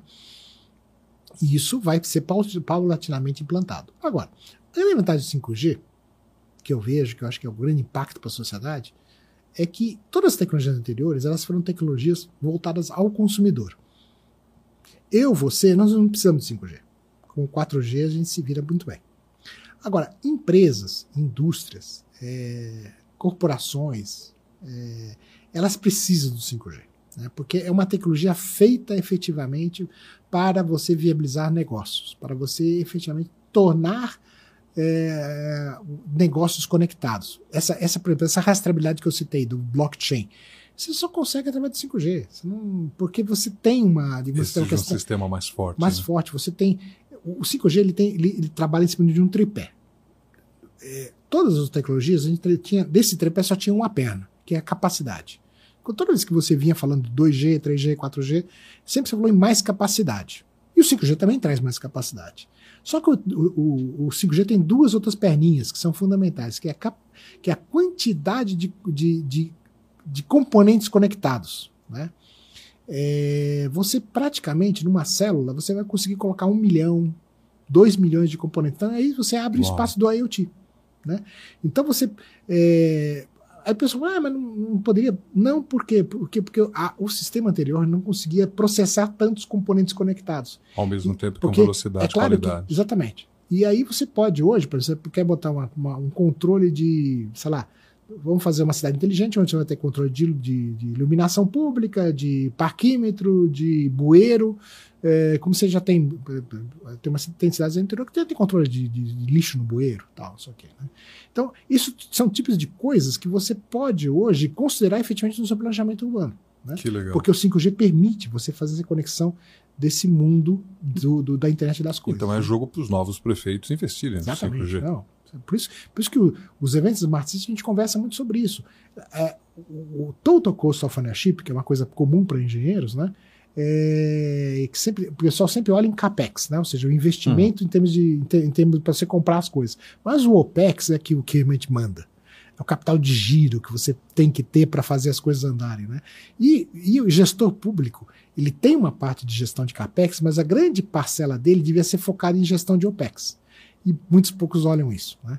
E o 5G ele permite você fazer esse tipo de abordagem. A partir Ou do seja, que eu consigo. permitir que as empresas trabalhem em parceria com a prefeitura. Né? Exatamente. Operacionalizar essas conexões. E a terceira perna é a latência, a baixa latência que permite. Então você consegue ter muito mais, muito, aplicações de, de, de baixa latência adotadas. O pessoal fala de carro autônomo, também, carro autônomo é uma delas, mas não é o mais importante para mim. É aquela história da reação, por exemplo, você fazer uma telemedicina, Uhum. né? onde você vai fazer o, digamos assim, fazer uma, uma, uma, uma- um diagnóstico por imagem. É um volume grande de dados onde você demanda baixa latência. Né? É, isso com a tecnologia atual, né, assim, você consegue fazer se tiver uma excelente conexão em fibra ótica. Com o 5G você vai conseguir fazer com um smartphone. Né?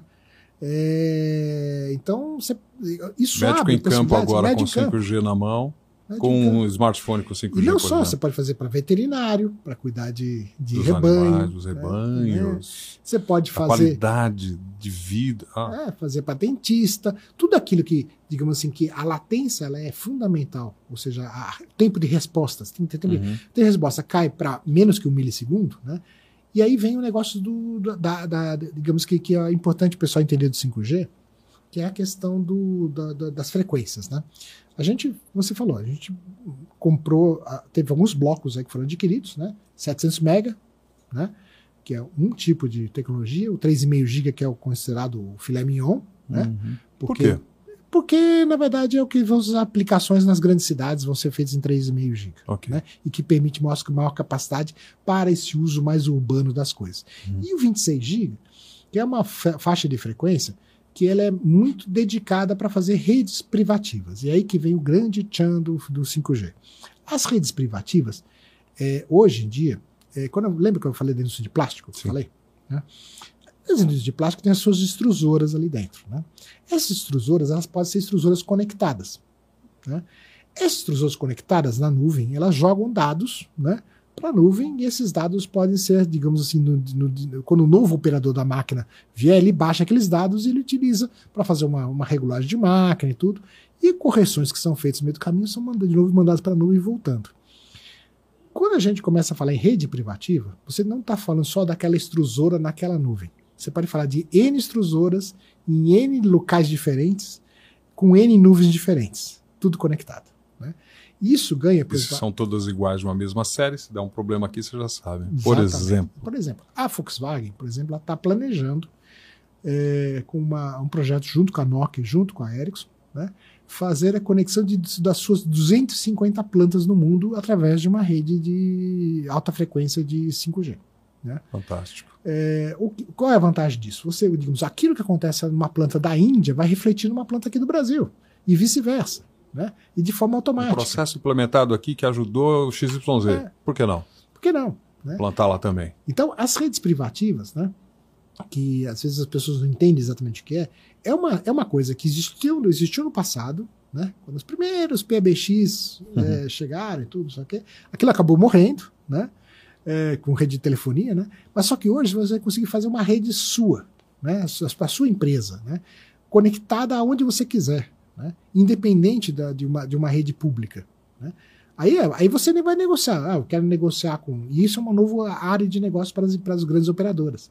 Você vai ver grandes operadoras criando áreas de negócio para gerir redes privativas. Coisas que hoje não. digamos É, você Por isso é não uma, essa é uma nova área também para novos engenheiros, tá? É a área de, de integração para redes privativas, tá? E isso é uma coisa que o 5G traz de forma fundamental para a gente em termos de tanto de economia quanto de oportunidades de negócio.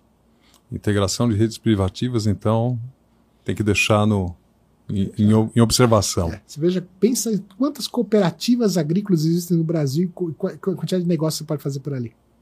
Olha, eu posso dizer com toda tranquilidade que o nosso papo é, está sendo fantástico. Eu vou te liberar que eu sei que você tem um compromisso, uhum.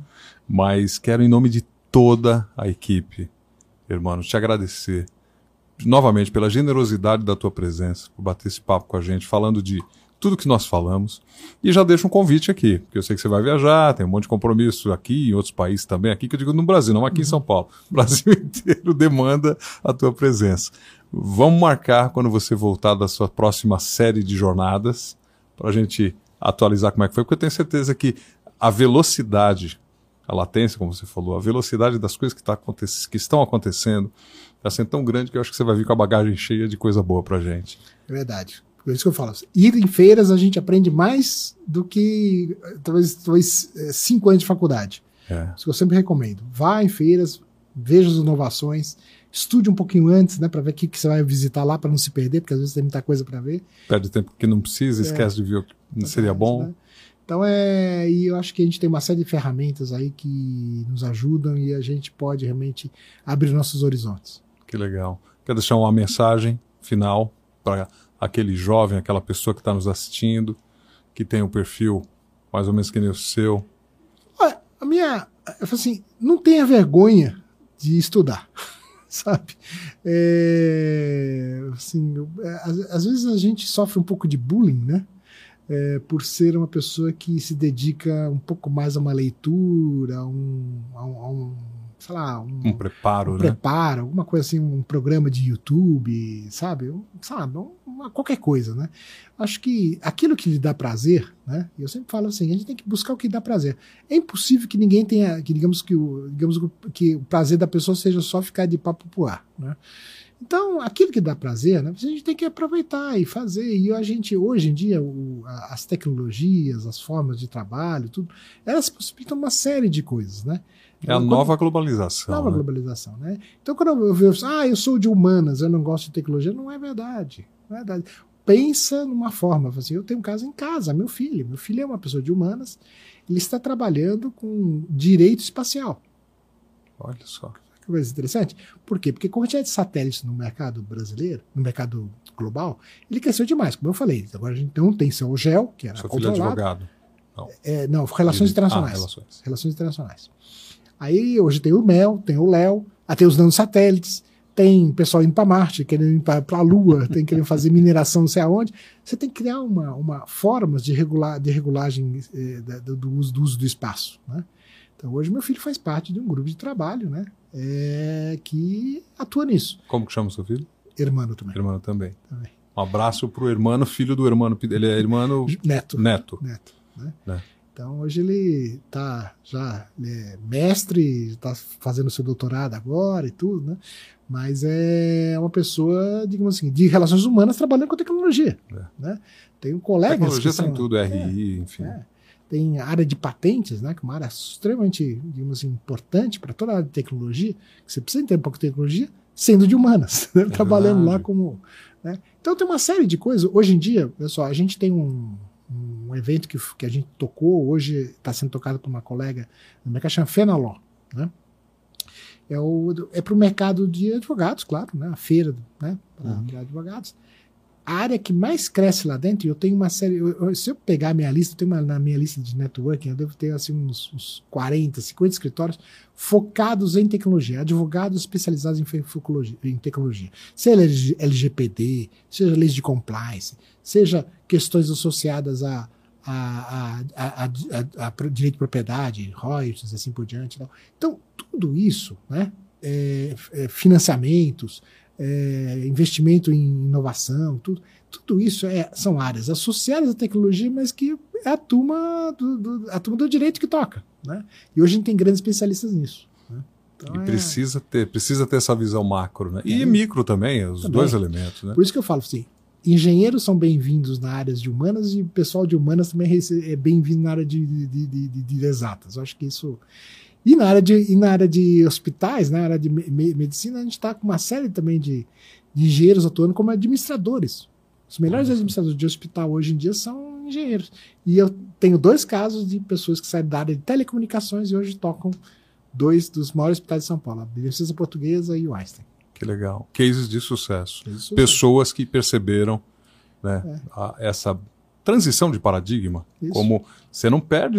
A, ver- a grande verdade é que você não perde a tua bagagem anterior. Não. Você acomoda mais e conhecimento não ocupa Exatamente. espaço. Então a formação básica nossa, ela serve apenas como base. É. né? E depois a gente busca aquilo. Por isso que eu falei, Amplitude. amplitude. Por isso que não, não é ficar, ah, não gosto disso, não gosto. Não, busca o que você gosta. E aí, toca em frente. E muita coisa está em mudança, né, em transformação. Estamos vivendo a transformação, Uhum. essa revolução digital. Né? Sim. Mas olha, novamente, em nome de toda a equipe que está comigo aqui hoje, muitíssimo obrigado por sempre ter nos recebido em outras ocasiões também, com tanta generosidade e carinho.